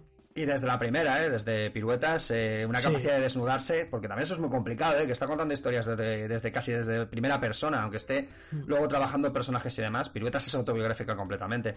Y es Sí. complicado, es complicado llevar esa carrera y, y vivir mm, tan iba a decir tan expuesta, por decirlo, por decir- por- no, no creo que se exponga en ese sentido, porque luego es una tía que, que es bastante discreta, ¿no? Pero lo que es su obra es desnudez máxima, y eso es muy bonito, es muy bonito porque además genera una comunicación con los con los lectores que es muy especial. Es, Eh, es sincera, mí me es una comunicación muy total. sincera. Total, es muy pura química lo que tiene esta chica. O sea, muy, una obra súper interesante. Y ya digo, luego em, tengo que destacar del 2020 la, eh, la aparición o, o eclosión de Daniel Warren Johnson. Eh, uf, otro, otro que me parece que está marcando el futuro, eh, así de claro. Eh, con tres obras se ha convertido en una estrella y más que se merece. Otro tío que a pesar de la espectacularidad y de los monstruos y de, y de su línea feísta y, pero, pero bestial, una, una capacidad cinética increíble, tiene una sinceridad todo lo que cuenta. O sea, yo me he leído más del Falcon y sí, mucho heavy metal, pero y todo lo que tú quieras. Pero la capacidad de llegarte al alma con los personajes, de contarte una historia de amistad y de superación, porque es lo que hay en el fondo, y encima, claro, con heavy metal de por medio, que más le puedes pedir a la vida? O sea, eh, yo estoy rendido a sus pies. Eh, Wonder Woman Tierra Muerta me ha parecido de lo mejorcito que he leído este año. Ya incluso 2021 ha empezado con el segundo tomo y es espectacular. Espectacular es lo que te digo, esa capacidad de mezclar lo, lo más cafre de- del cómic, porque es acción pura y dura, con un toque emocional que, que parece que está escondido, pero, pero es fácilmente perceptible. Y además luego tiene un canal de YouTube que es la pera, no, no sé si le seguís. eh, porque él en su canal de YouTube lo que hace es eh, dibujar, o sea, él te muestra sus trucos, eh, dice, mira, yo dibujo así y tal, y tocar la guitarra. Su riff favorito de heavy metal. Yo estoy a lo, a lo arrendidísimo a Daniel Warren Johnson, me parece un tío fabuloso, super, otro súper sincero, único y que es una voz eh, muy pequeña dentro de, de la grandeza de la grandeza de su obra. ¿No te parece que Warren Johnson es un poco ese estilo que suele pasar cada X años de autor underground que se cuela en el mundo mainstream? Total. Y, y ese, y ese contraste, claro, porque un autor underground suele ser mucho más sincero, mucho más abierto, mucho más eh, real que otros tipos de autores, porque artísticamente te puedes recordar si quieres a Ryan Stegman o a, pero sin embargo Ryan Stegman ¿qué te cuenta? Absolutamente nada, no te cuenta Claro. nada de lo que pero sin embargo eh, Warren Johnson sí que tiene esa capacidad de, de conectar, ¿no? Del underground de decir, mira, soy yo esta persona, hago esto porque yo impregno una parte de mí en todo lo que hago, este es mi estilo, esto es lo que yo hago y, y soy una persona muy normal y muy corriente en un mundo totalmente mainstream. Y es algo que Y me parece muy que- bonito. Y No, y visualmente lo dices tú, te- recuerdo un montón de autores, ¿no? A mí me, me parece una mezcla entre Frank Miller y Paul Pop, por decirlo de alguna manera. Eh, Ah, Pau Pop eh, también me recuerda mucho, sí. Sí, ese rollo, ¿no? De, de vamos a jugar con las formas, eh, las anatomías así eh, un poco extrañas, eh, no sé, tiene una, si en el fondo su dibujo eh, es espectacular, pero no porque sea bonito, eh, es por otra cosa, es porque es único, es único y tiene una capacidad de movimiento bestial, ya os digo, a mí lo que me, lo que me impresiona es esas páginas enteras o esas dobles páginas con las que trabaja, que dices, tío, ¿cómo con un estilo tan tan fuera de lo que se suele eh, utilizar en esta clase de, de, de historias, eres capaz de impresionarme de esa manera, ¿no? Y luego aparte que es un tío que se lo pasa también dibujando monstruos gigantes, que te lo tienes que pasar bien con él, sí o sí. Sea, que ver, ¿cómo te lo vas a pasar bien con la macarrada que está haciendo? Ostras, pues claro que sí, es imposible Ostras. que no te guste Daniel Warren Johnson. Ahora que has dicho eso me ha recordado otro autor, eh, pero no me acuerdo cómo se llamaba, Thunder Cannon, ¿puede ser? Que también tenía ese estilo de hacer monstruos y tal, y dibujaba súper raro, que hizo lo de Kaiju Max, y se Sí. metió más en el mundo indie, en el mundo underground y tal, y tenía ese estilo también muy parecido y muy, muy gore, muy bestia, muy, muy directo y muy, muy sinvergüenza. Hombre, lo que pasa es que a ver si. A mí lo que me preocupa de este autor es que es muy específico, ¿vale? Eh, no sé hasta qué punto va a poder adaptarse a un mundo tan exigente. Porque ahora le han dado la colección de. de Bill Rayos Beta, que tengo unas ganas tremendas de leer eso. O sea, a este tío que le den cosas épicas. Eh, pero claro, luego va a ser capaz de adaptarse a otro tipo de, de, de colecciones, de personajes. Pues también es una cosa que me llama mucho la atención de su futuro para ver la capacidad de adaptación que tiene que yo creo que si le dejan hacer a él lo que le gusta, independientemente del personaje, pues es que me imagino dibujando un veneno o cosas por el estilo, ¿no? Un Venom. Claro. O esta clase de personajes que, que nos puede dar muchísimas alegrías. Ya digo que para mí es otro de esos personajes que, que están dando mucho impulso a una industria, la industria mainstream americana, que lleva mucho tiempo bastante dormida, salvo pequeñas sorpresas que, que siguen manteniendo el interés. eh, pues hemos caído otra vez en una época muy como muy de repetición, como muy pocas sorpresas y con y con muy poca esperanza, las cosas como son. Sí, bueno, hace poco me comentaba Buffy, eh, Berta, la que nuestra compañera, me comentaba hablando en privado sobre cómics y tal, me decía, fíjate lo que son las cosas, o sea, lo que para hace nosotros unos años eran guionistas del montón, hace 10 años, Tom Taylor, eh, Tinion Cuarto, eh, ahora son Sí, sí. estrellas, eh, en DC Claro. cuando era lo mediocre, son realmente, eh, esto es un poco como el Real Madrid aquel de las estrellas, ¿no? O sea, cuando Iván Elguera decían, ay, qué bueno es, porque está jugando todo el mundo súper mal, y cuando todo el mundo jugaba bien, era el, el paquete, ¿no? Hombre, o sea, también el día que, el día que tú veías a Iván. Helguera jugar bien es porque el Real Madrid estaba jugando francamente mal. O sea, pues esto es, esto es un Sí. poco el. Sí, sí, sí es así, ¿no? Pero que también esto que esto, pero también son autores, por ejemplo, Tinion y toda esta gente, son gente que lleva pico y pala muchísimos años también, Sí, ¿eh? sí, y sí, esperando su momento. Tienen oficio, tienen oficio. Ahí está el tema. Y también tenemos mucho guionista estrella y mucho dibujante estrella que a la hora de la verdad ha patinado bastante, ¿eh? No... ¿Qué queréis que os diga? Eh, a mí me pasa con el mainstream que hay autores que funcionan muy bien bajo ciertas eh, circunstancias, eh, digamos que se acomodan a una fórmula y al final van aplicando esa fórmula a todo lo que encuentran. Véase, Tom King, ¿vale? Tom King escribe como, como un dios, es así, pero también ha encontrado cierto acomodo en la forma de escribir que tiene. Bueno, y al final... no, no le pasó a Bendis en su momento? No, hombre, pero Bendis es el, es el epítome de eso que te estoy contando. Claro, claro, Bendis es, es el mayor ejemplo. Bendis Claro, es, es es, el baluarte. es- eh, es- claro, pero, pero Bendis es una en después. Bendis empezó a meter todo este rollo de, de, eh, episódico, ¿no? Con plantearse los cómics como muy a largo plazo, eh, como una serie de televisión casi, ¿no? Digamos que Bendis y yo luego Jonathan Hickman fueron los que pusieron un poco este, este paradigma que ahora mismo no se mueve de ahí. Pero ya no solo eso, sino que además King, en el caso de King, es muy literario. Es, es un escritor, no es un escritor de cómics, y se nota que pretende dar esa grandeza literaria a todo lo que escribe, en el ritmo, en el, en el lenguaje que utiliza, ¿no? En su forma de contar las cosas. Y claro, al final arrastra a los personajes a su forma de contar las cosas. Hay veces que funcionan y otras no. Su Batman me parece súper tambaleante. Escrito como, como no se ha escrito Batman jamás. Eso es así. Pero como colección de Batman al completo, a veces me. me a mí me decepcionó, me- ¿eh? me Al, co- com- al me completo. decepcionarme no, me cojea. A mí me decepcionó. A mí me- a- a- Cuando lo leí entero, me decepcionó. Porque sí que crea ciertas expectativas y crea cosas muy interesantes que apuesta por ellas, pero luego hace la misma fórmula que se lleva haciendo los últimos 80 años. Claro. No, no, de eso es así. Todo, lo, todo lo que he creado, donde dije digo, digo Diego, y además de manera súper sucia. Y a mí eso me da mucha rabia. Por eso creo que a día de hoy no leo casi. Bueno, Ya, no pero- leo cómics de superhéroes. Creo que Tom King también es un poco víctima de las circunstancias porque le cortaron el grifo. O sea, le dijeron, mira, Hombre, Batman está no claro, viendo lo que está claro. Pero sí que, sí que metió. esto. Pero a mí el rellenuto, tío, el rellenuto me mata. A mí el Ya. relleno de Naruto, ahí. Eso me lo hizo, por ejemplo, eh, ¿qué me pasó con Mr. Milagro? Me gusta Mr. Milagro, sí, me parece un buen cómic, pero a mí que me metas relleno el último número, tío, te voy y te reviento. O sea, Ya, pues a mí es que me pareció, ¿ves? Es que yo Mr. Milagro lo compro todo. Me pareció de las mejores mm, cosas que se han hecho con un personaje de cómic jamás. Y es que el respeto que hay a Kirby en, en cada una de las páginas, por ejemplo. sí, Buah, buah, buah. estoy Buah, de acuerdo, chaval. pero sin embargo me parece que hay relleno. Hay relleno a media y al final. El final me parece absurdo. El final me sobra. O sea, Ese Al final... final es un poco resines, sí. eh, Sí, es absurdo, vale, es, pero- es en modo, no lo necesito. Ya, pero sabes- ya, ya sabes lo, ya intuyo con lo que me estás diciendo. Me parece una obra genial Claro. si me dejas intuirlo. Déjame ser inteligente, no me hagas estúpido. Ya, me gustan los que autores que, me ese tratan como alguien inteligente, no como alguien estúpido. Si soy estúpido para ti, entonces, pues a lo mejor el estúpido eres tú. Que tienes que explicar bueno, el la, chiste. la diferencia es que, eh, igual que he visto ese truco usado muchas veces en un cómic que Sí. se nota que es una solución de última hora Sí. para solucionar la papeleta, en el caso de Tom King se nota, se ve que era una planificación. Que Sí, es el- una- está claro, está claro, El viaje, sí, sí. de A, el viaje de A a B estaba planeado. No es como, joder, menudo embolo que he hecho, a ver cómo lo soluciono. Pues ya está, voy a tirar de lo fácil.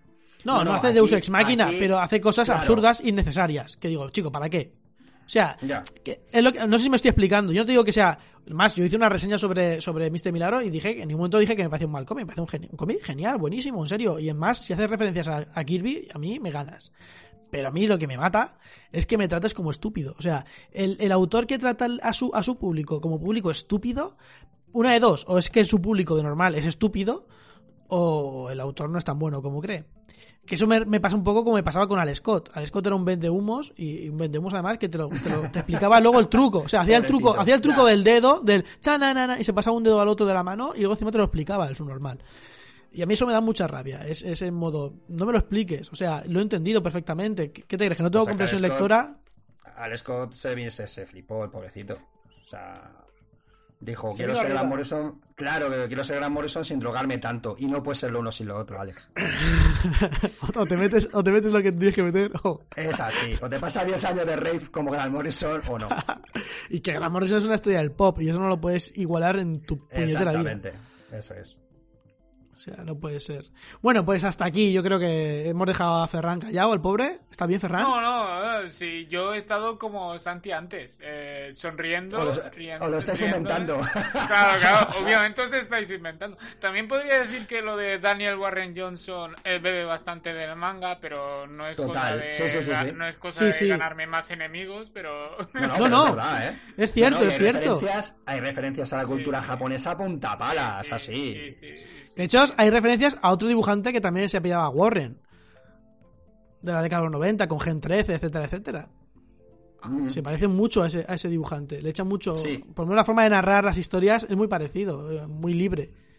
Sí, sí. Pero al Es final, un por tío ejemplo, que, que- lo hace eh, con, con- con mucho amor y que se nota que tiene un montón de Ahí referencias y no se es esconde. que justo, justo. Y no, es el típico tío que no tiene ningún miedo a, a aceptar esos referentes. Que parece que hay gente que luego los tiene que intelectualizar.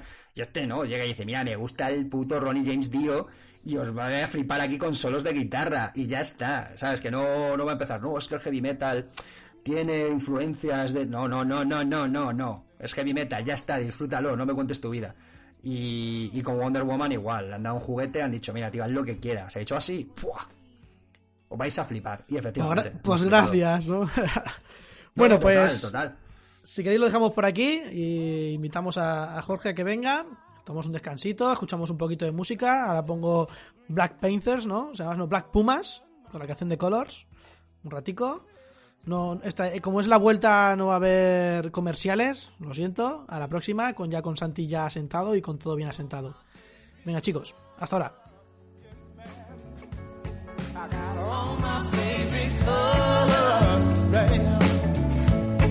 My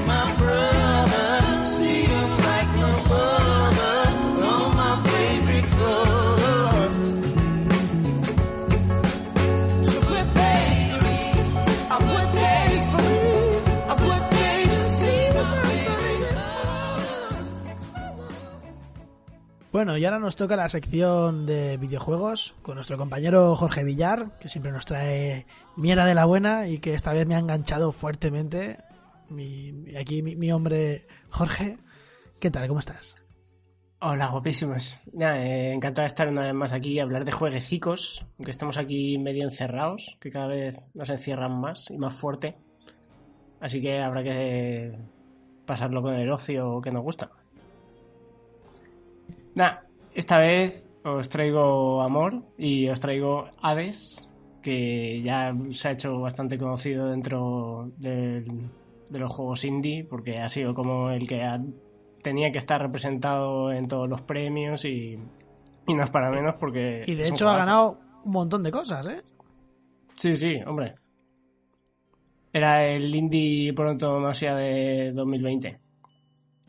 Eh, Hades o Hades es de, Sup- de Super Giant Games, eh, creadores de Bastion, Transistor o Pyre.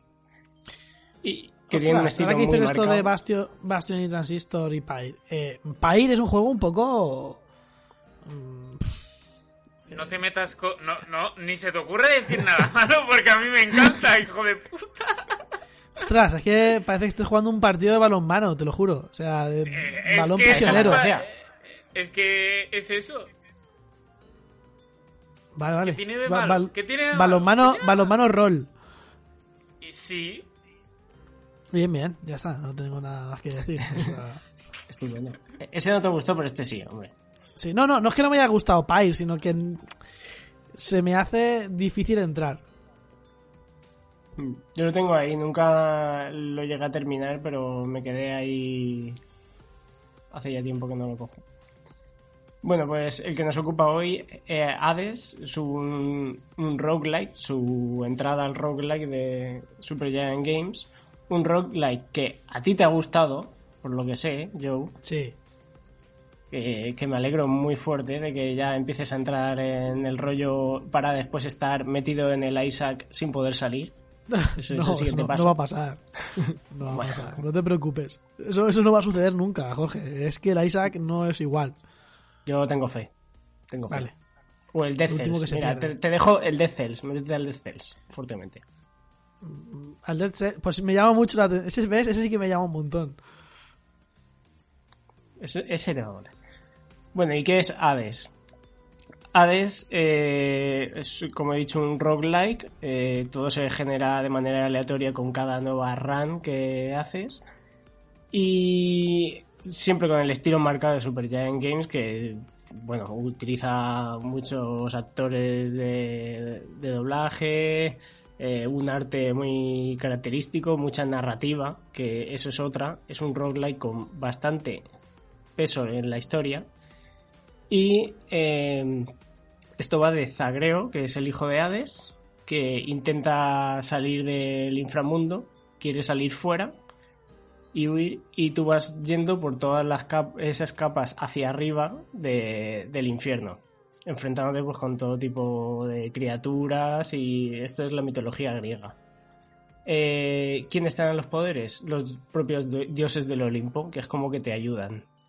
Eh, hay eso, a poder ir enfrentándote contra todas esas masas porque están a favor de que quieras huir de allí.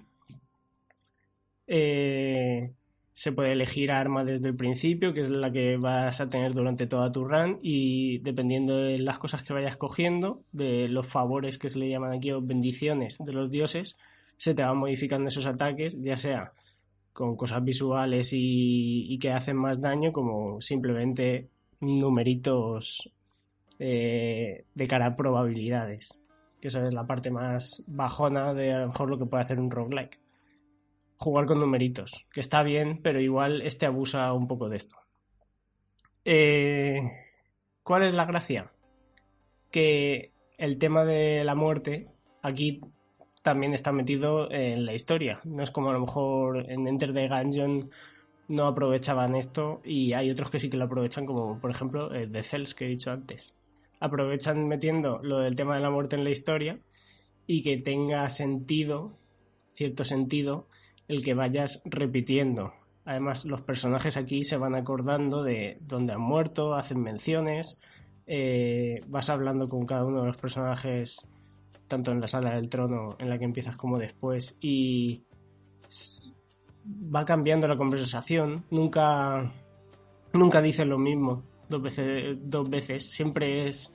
eh, "Eh, he oído que moriste en tal sitio, tal, no sé qué, eh, espero que te ayude mi... ese estilo de cosas. Y aparte con estos personajes y con estas, estos, también con los dioses, puedes ir entablando ciertas amistades o ciertas relaciones que a medida que va progresando, pues eso, va cambiando la línea de diálogo, te vas enterando más de la historia, hay como tramas secundarias entre dos se- secundarios que cada vez que vas hablando con ellos te vas enterando de cómo progresa. Y, y también te pueden ir dando cosas a medida que vayas cogiendo más confianza con ellos. Y esto pasa con todos. Puedes ir entablando relación con todos y con cada uno de los personajes. Y eso, van recordando eh, el tema de muerte, dónde han muerto, hasta dónde llegas. eh, el tema de esto no es un juego en el que te lo pasas una vez, como pasa muchas veces en los roguelike, que repetición, repetición, repetición suelen ser muy, muy difíciles. Y la clave al final es llegar hasta el final, que sí puede tener después ciertas cosas extra, pero es como que a lo mejor su máximo exponente es lograr pasarte lo que ya de por sí es, muy duro. Este es un roguelike un poco más fácil que el resto. No quiere decir que sea fácil, pero que es más asequible. Y la cosa es que una vez te pasas la run, en realidad la historia continúa. Tú puedes quedarte contento con lo que has visto de cara al final, pero en la narrativa tiene sentido que otra vez vuelvas y tengas que empezar otra vez y quieras ir llegando al final bastantes veces porque la historia va continúa, va evolucionando y vas teniendo nuevas pinceladas de información. Y no sé, tampoco quiero meter más rollo, que esté demasiado. ¿A vosotros qué os parece? A mí, eh, a ver, de entrada, yo soy un fan del trabajo de Super Giant, uy, del Super Giant Games. Em, he jugado todos sus juegos, me gustan mucho. Transistor me encanta. Pyre es como el mi, hijo feo. Es decir, nadie lo quiere, pero es mi hijo, yo lo quiero. Aprecio mucho lo- algunas cosas que hace. Y con Hades, pues al principio me lo compré de salida, en el momento en que lo pusieron en Early Access me lo pillé, pero tenía malas sensaciones. tenía malas sensaciones porque a mí me daba mucho miedo de que Super Giants Games dejase de lado su, su parte narrativa, que son muy brillantes en ese aspecto, al menos en los otros juegos, para darle más importancia al tema de roguelike porque los roguelikes habitualmente no se le da esa importancia.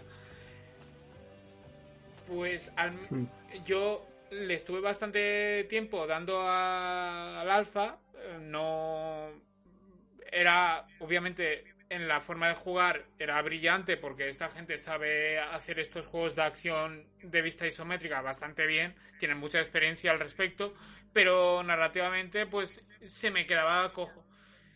Salió el juego, me lo volví a comprar, pese a que ya lo había comprado porque soy imbécil y porque soy un puto fan de los cojones. Eh, y me encantó. Me encantó porque son muy inteligentes, son muy inteligentes al jugar con el género porque convierten eh, el hecho de morir, de, de perder o, de ser un puto manco en una cosa que avanza la narrativa. A medida que eh, falleces, vas eh, estableciendo lazos con una serie de personajes que te encuentras en la morada de Hades y vas descubriendo, quieras o no, pues la historia. Y la forma en que eso lo junta con el hecho de morir, como, eh, como tú bien has dicho, hay una cantidad absurda de diálogos que no te los acabas, hay casi para cada circunstancia, pues es que es, han puesto un mimo impresionante en ese aspecto. Ahora bien, como tú has comentado también, em, un problema que se le podría achacar a, a Hades desde el punto de vista de un roguelike es como algunas mejoras no, no se ven. Son numeritos. No dejan de ser numeritos que más uno en ataque o más 10% en crítico y no lo notas. No es algo que veas y ¡pam! te explota en la cara. No hay grandes interacciones entre ellas. Y entiendo que hay gente que esté mucho más acostumbrada a este género tenga sus reticencias. Porque aquí está un poco más pasado por agua. Em, pero aún así, como roguelike, como el tema de acción es bastante decente y como visual novel, como elemento narrativo en la forma en que te cuenta una historia, en la forma en los diálogos entre personajes, en cómo se va desarrollando todo, en cómo evolucionan estos, eso ya es ya me parece eh, impresionante. Me parece me parece un 10, un 10. A ver, yo qué voy a decir, que no hayáis dicho ya. Mira, de hecho me lo acabo de enchufar y estoy aquí jugando. Eh, para un juego que me engancha, tío, que a mí los juegos difícilmente me enganchan. Este me engancha bastante, sobre todo por lo que decía Jorge bien, el uso de la historia. Creo que lo utilizan de manera muy inteligente.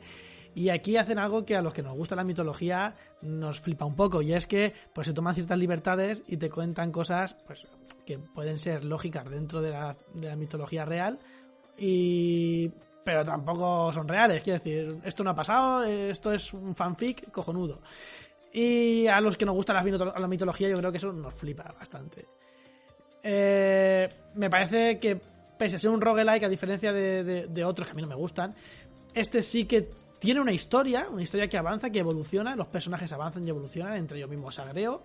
La idea de que puedes confraternizar con ciertos personajes, con otros no puedes, pero con algunos sí que puedes confraternizar y que, bueno, lo que decía, me decía el otro día Ferran, que puedes ligar, ¿no? Por así decirlo, con algunos personajes o tener algún tipo de afiliación con alguno de ellos y que te den favores, pues tiene su aquel también, es, Es que, eh, en verdad, Hades es el juego de la gente guapa. Quiero decir, te querías ligar a, a su abuela.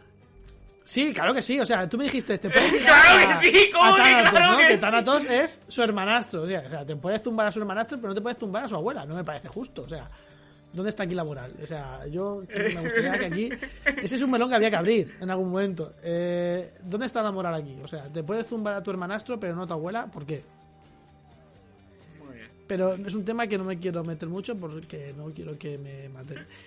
La cuestión es. Eh, es un juego muy divertido porque encima te plantean muchos retos. Eh, los enemigos no es que mejoren, pero sorprenden y cambian el estilo de ataque según el arma que tienes. Eh, no te lo da sencillo, no vale solamente la repetición y porque al final siempre hay una pequeña variante o un tipo de, de situación que cambia y que, que te rompe un poco los esquemas que tú tenías tan fácilmente planeados. Además, tienes que utilizar la estrategia un poco al azar, ¿cierto? Porque muchas veces es situación adversa que, que no te esperabas, pero tienes que jugar con ella y tienes que crearte un- una estrategia para cuando llegues al monstruo final poder darle leña al mono. Además de que soy de los defensores de que los monstruos finales tienen que tener diferentes fases. Eso es así, o sea, diferentes cambios de nivel y que, y que te destrocen. Además de que no tiene un final como tal, puedes rejugarlo porque sigue habiendo historia, cada vez que te lo pasas sigue habiendo historia y sigue habiendo situaciones que, que aportan o que suman a, lo que ya había sucedido anteriormente cuando te lo has pasado con, con ciertas armas o con ciertas habilidades. Y me gustaría abrir un melón. eh, Este melón tiene un poco de, spoiler, contiene trazas de spoiler. Pero vamos, creo que el enemigo más duro de este juego, que quizá el reto más grande que hay y más divertido, es, es nuestro querido Caronte.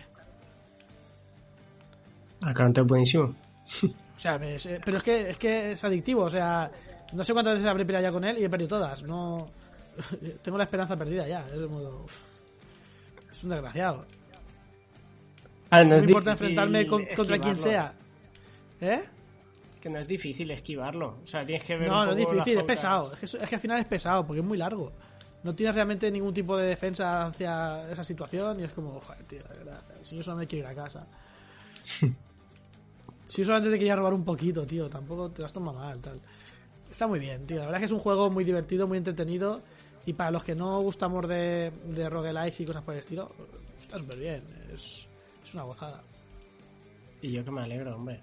Sí, es verdad que el juego puede que en el tema roguelike es donde flojea un poquito respecto a otros, pero porque intenta hacer tantas cosas que, que le toca a lo mejor simplificar, que las sinergias no sean tan locura para no salirse de dentro de un marco. Pero bueno, aún así es eso. Si es que este estudio lo que entiende muy bien cómo hacer los juegos, cómo hacer eso tanto la narrativa como divertirte con sus sistemas y el combate, todo.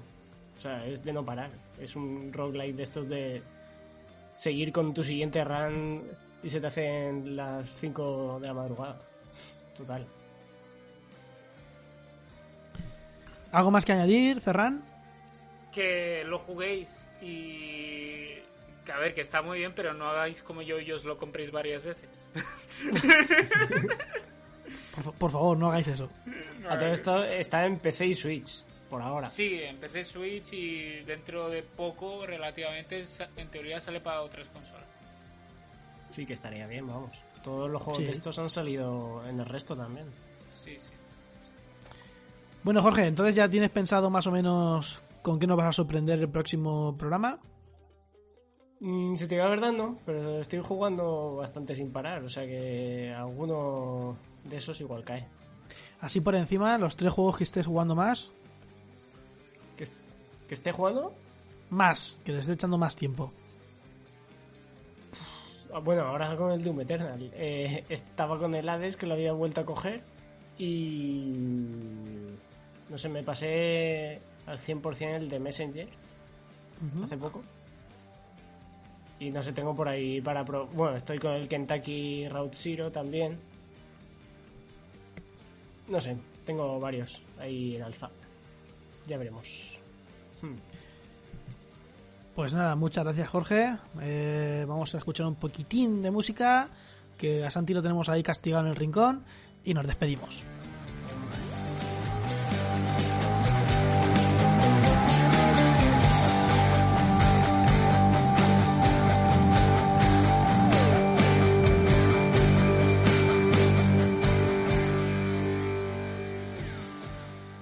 Hasta aquí el programa de hoy, el programa número 63, el primero del 2021. Eh, este programa que os debíamos desde hace un año, jeje. Eh, y nada, toca despedirse porque la gente se querrá ir a dormir, digo yo. Muchas gracias por venir, Santi. Espero que te lo hayas pasado bien, sobre todo en la sección de videojuegos, ¿eh? que, que está guapísima. ¿eh? Sí, sí, ahí ya sabéis que, que es mi terreno. Y nada, bienvenido. eh, esperemos que te lo pases mejor estos próximos días, que nos lo preparemos todos juntitos. Y, y poco más, tío. Pues yo encantado, ya sabéis que prácticamente vivo al otro lado del micrófono, así que cuando me llaméis me vais a encontrar ahí. Yo encantado. Eh, muchas gracias por venir, Jorge Villar, sin vergüenza. Hey, un placeraco. Hombre, siempre está bien ir hablando de jueguecicos, aunque estemos aquí todos encerrados. Sí, porque al final es la única salida que nos queda, ¿eh? Sí, sí, poder estar aquí un ratillo charrando. Las Por cosas cierto, que nos ¿quie- gustan. ¿quieres hacer promo del la última, el último podcast que grabaste? Ah, bueno, sí. eh, hay unos amigos que tienen un podcast así regular que están ahí. No, no regular porque sea malo, sino regular porque lo sacan cada cierto tiempo, ¿sabes? Eh, van hablando ahí de temicas y tal, y en el último participé. Sería Síndrome Superfluo. Están, bueno, en YouTube, Evox, creo que en, no sé si en Spotify están. Síndrome Superfluo. Eh, Síndrome sin acento, ¿no? Pues, hombre, es- Creo, ¿eh? Creo que lo tienen sin acento ¿sí? ellos. ¿En serio? ¿Lo tienen sin acento? sí. Algún día... Son algún los- día- Son unos incultos, no pasa nada. Pero les queremos igual, ¿eh? Un saludico de síndrome. Y nada, Ferran, tío, ¿qué quieres que te diga? Otro día más, tío. Otro día, otro dólar. Yo súper encantado de volver, de estar con vosotros y aunque Tere no haya podido estar aquí, siempre estará en nuestro corazoncito y le queremos mucho. Mucho, muchos besos a todos, mucho ánimo a nuestros oyentes y un abrazo a todos. Nada, recordad que podéis leernos en la página web www.zonacero.es, escucharnos en iVoox, en YouTube, que se oye mejor calidad, inclusive. Estamos en... Yo creo que en todos los sitios menos en Spotify, pues estamos hasta en, en iTunes. O sea que solo es buscarnos y ahí estamos. Muchas gracias a todos, muchas gracias a, a- a mis compañeros por haber venido. Un abrazo enorme, Teresita, ya sabes que eh, cuando quieras tu casa. Y se despide Joe Runner. Vale, gente. Chao, chao.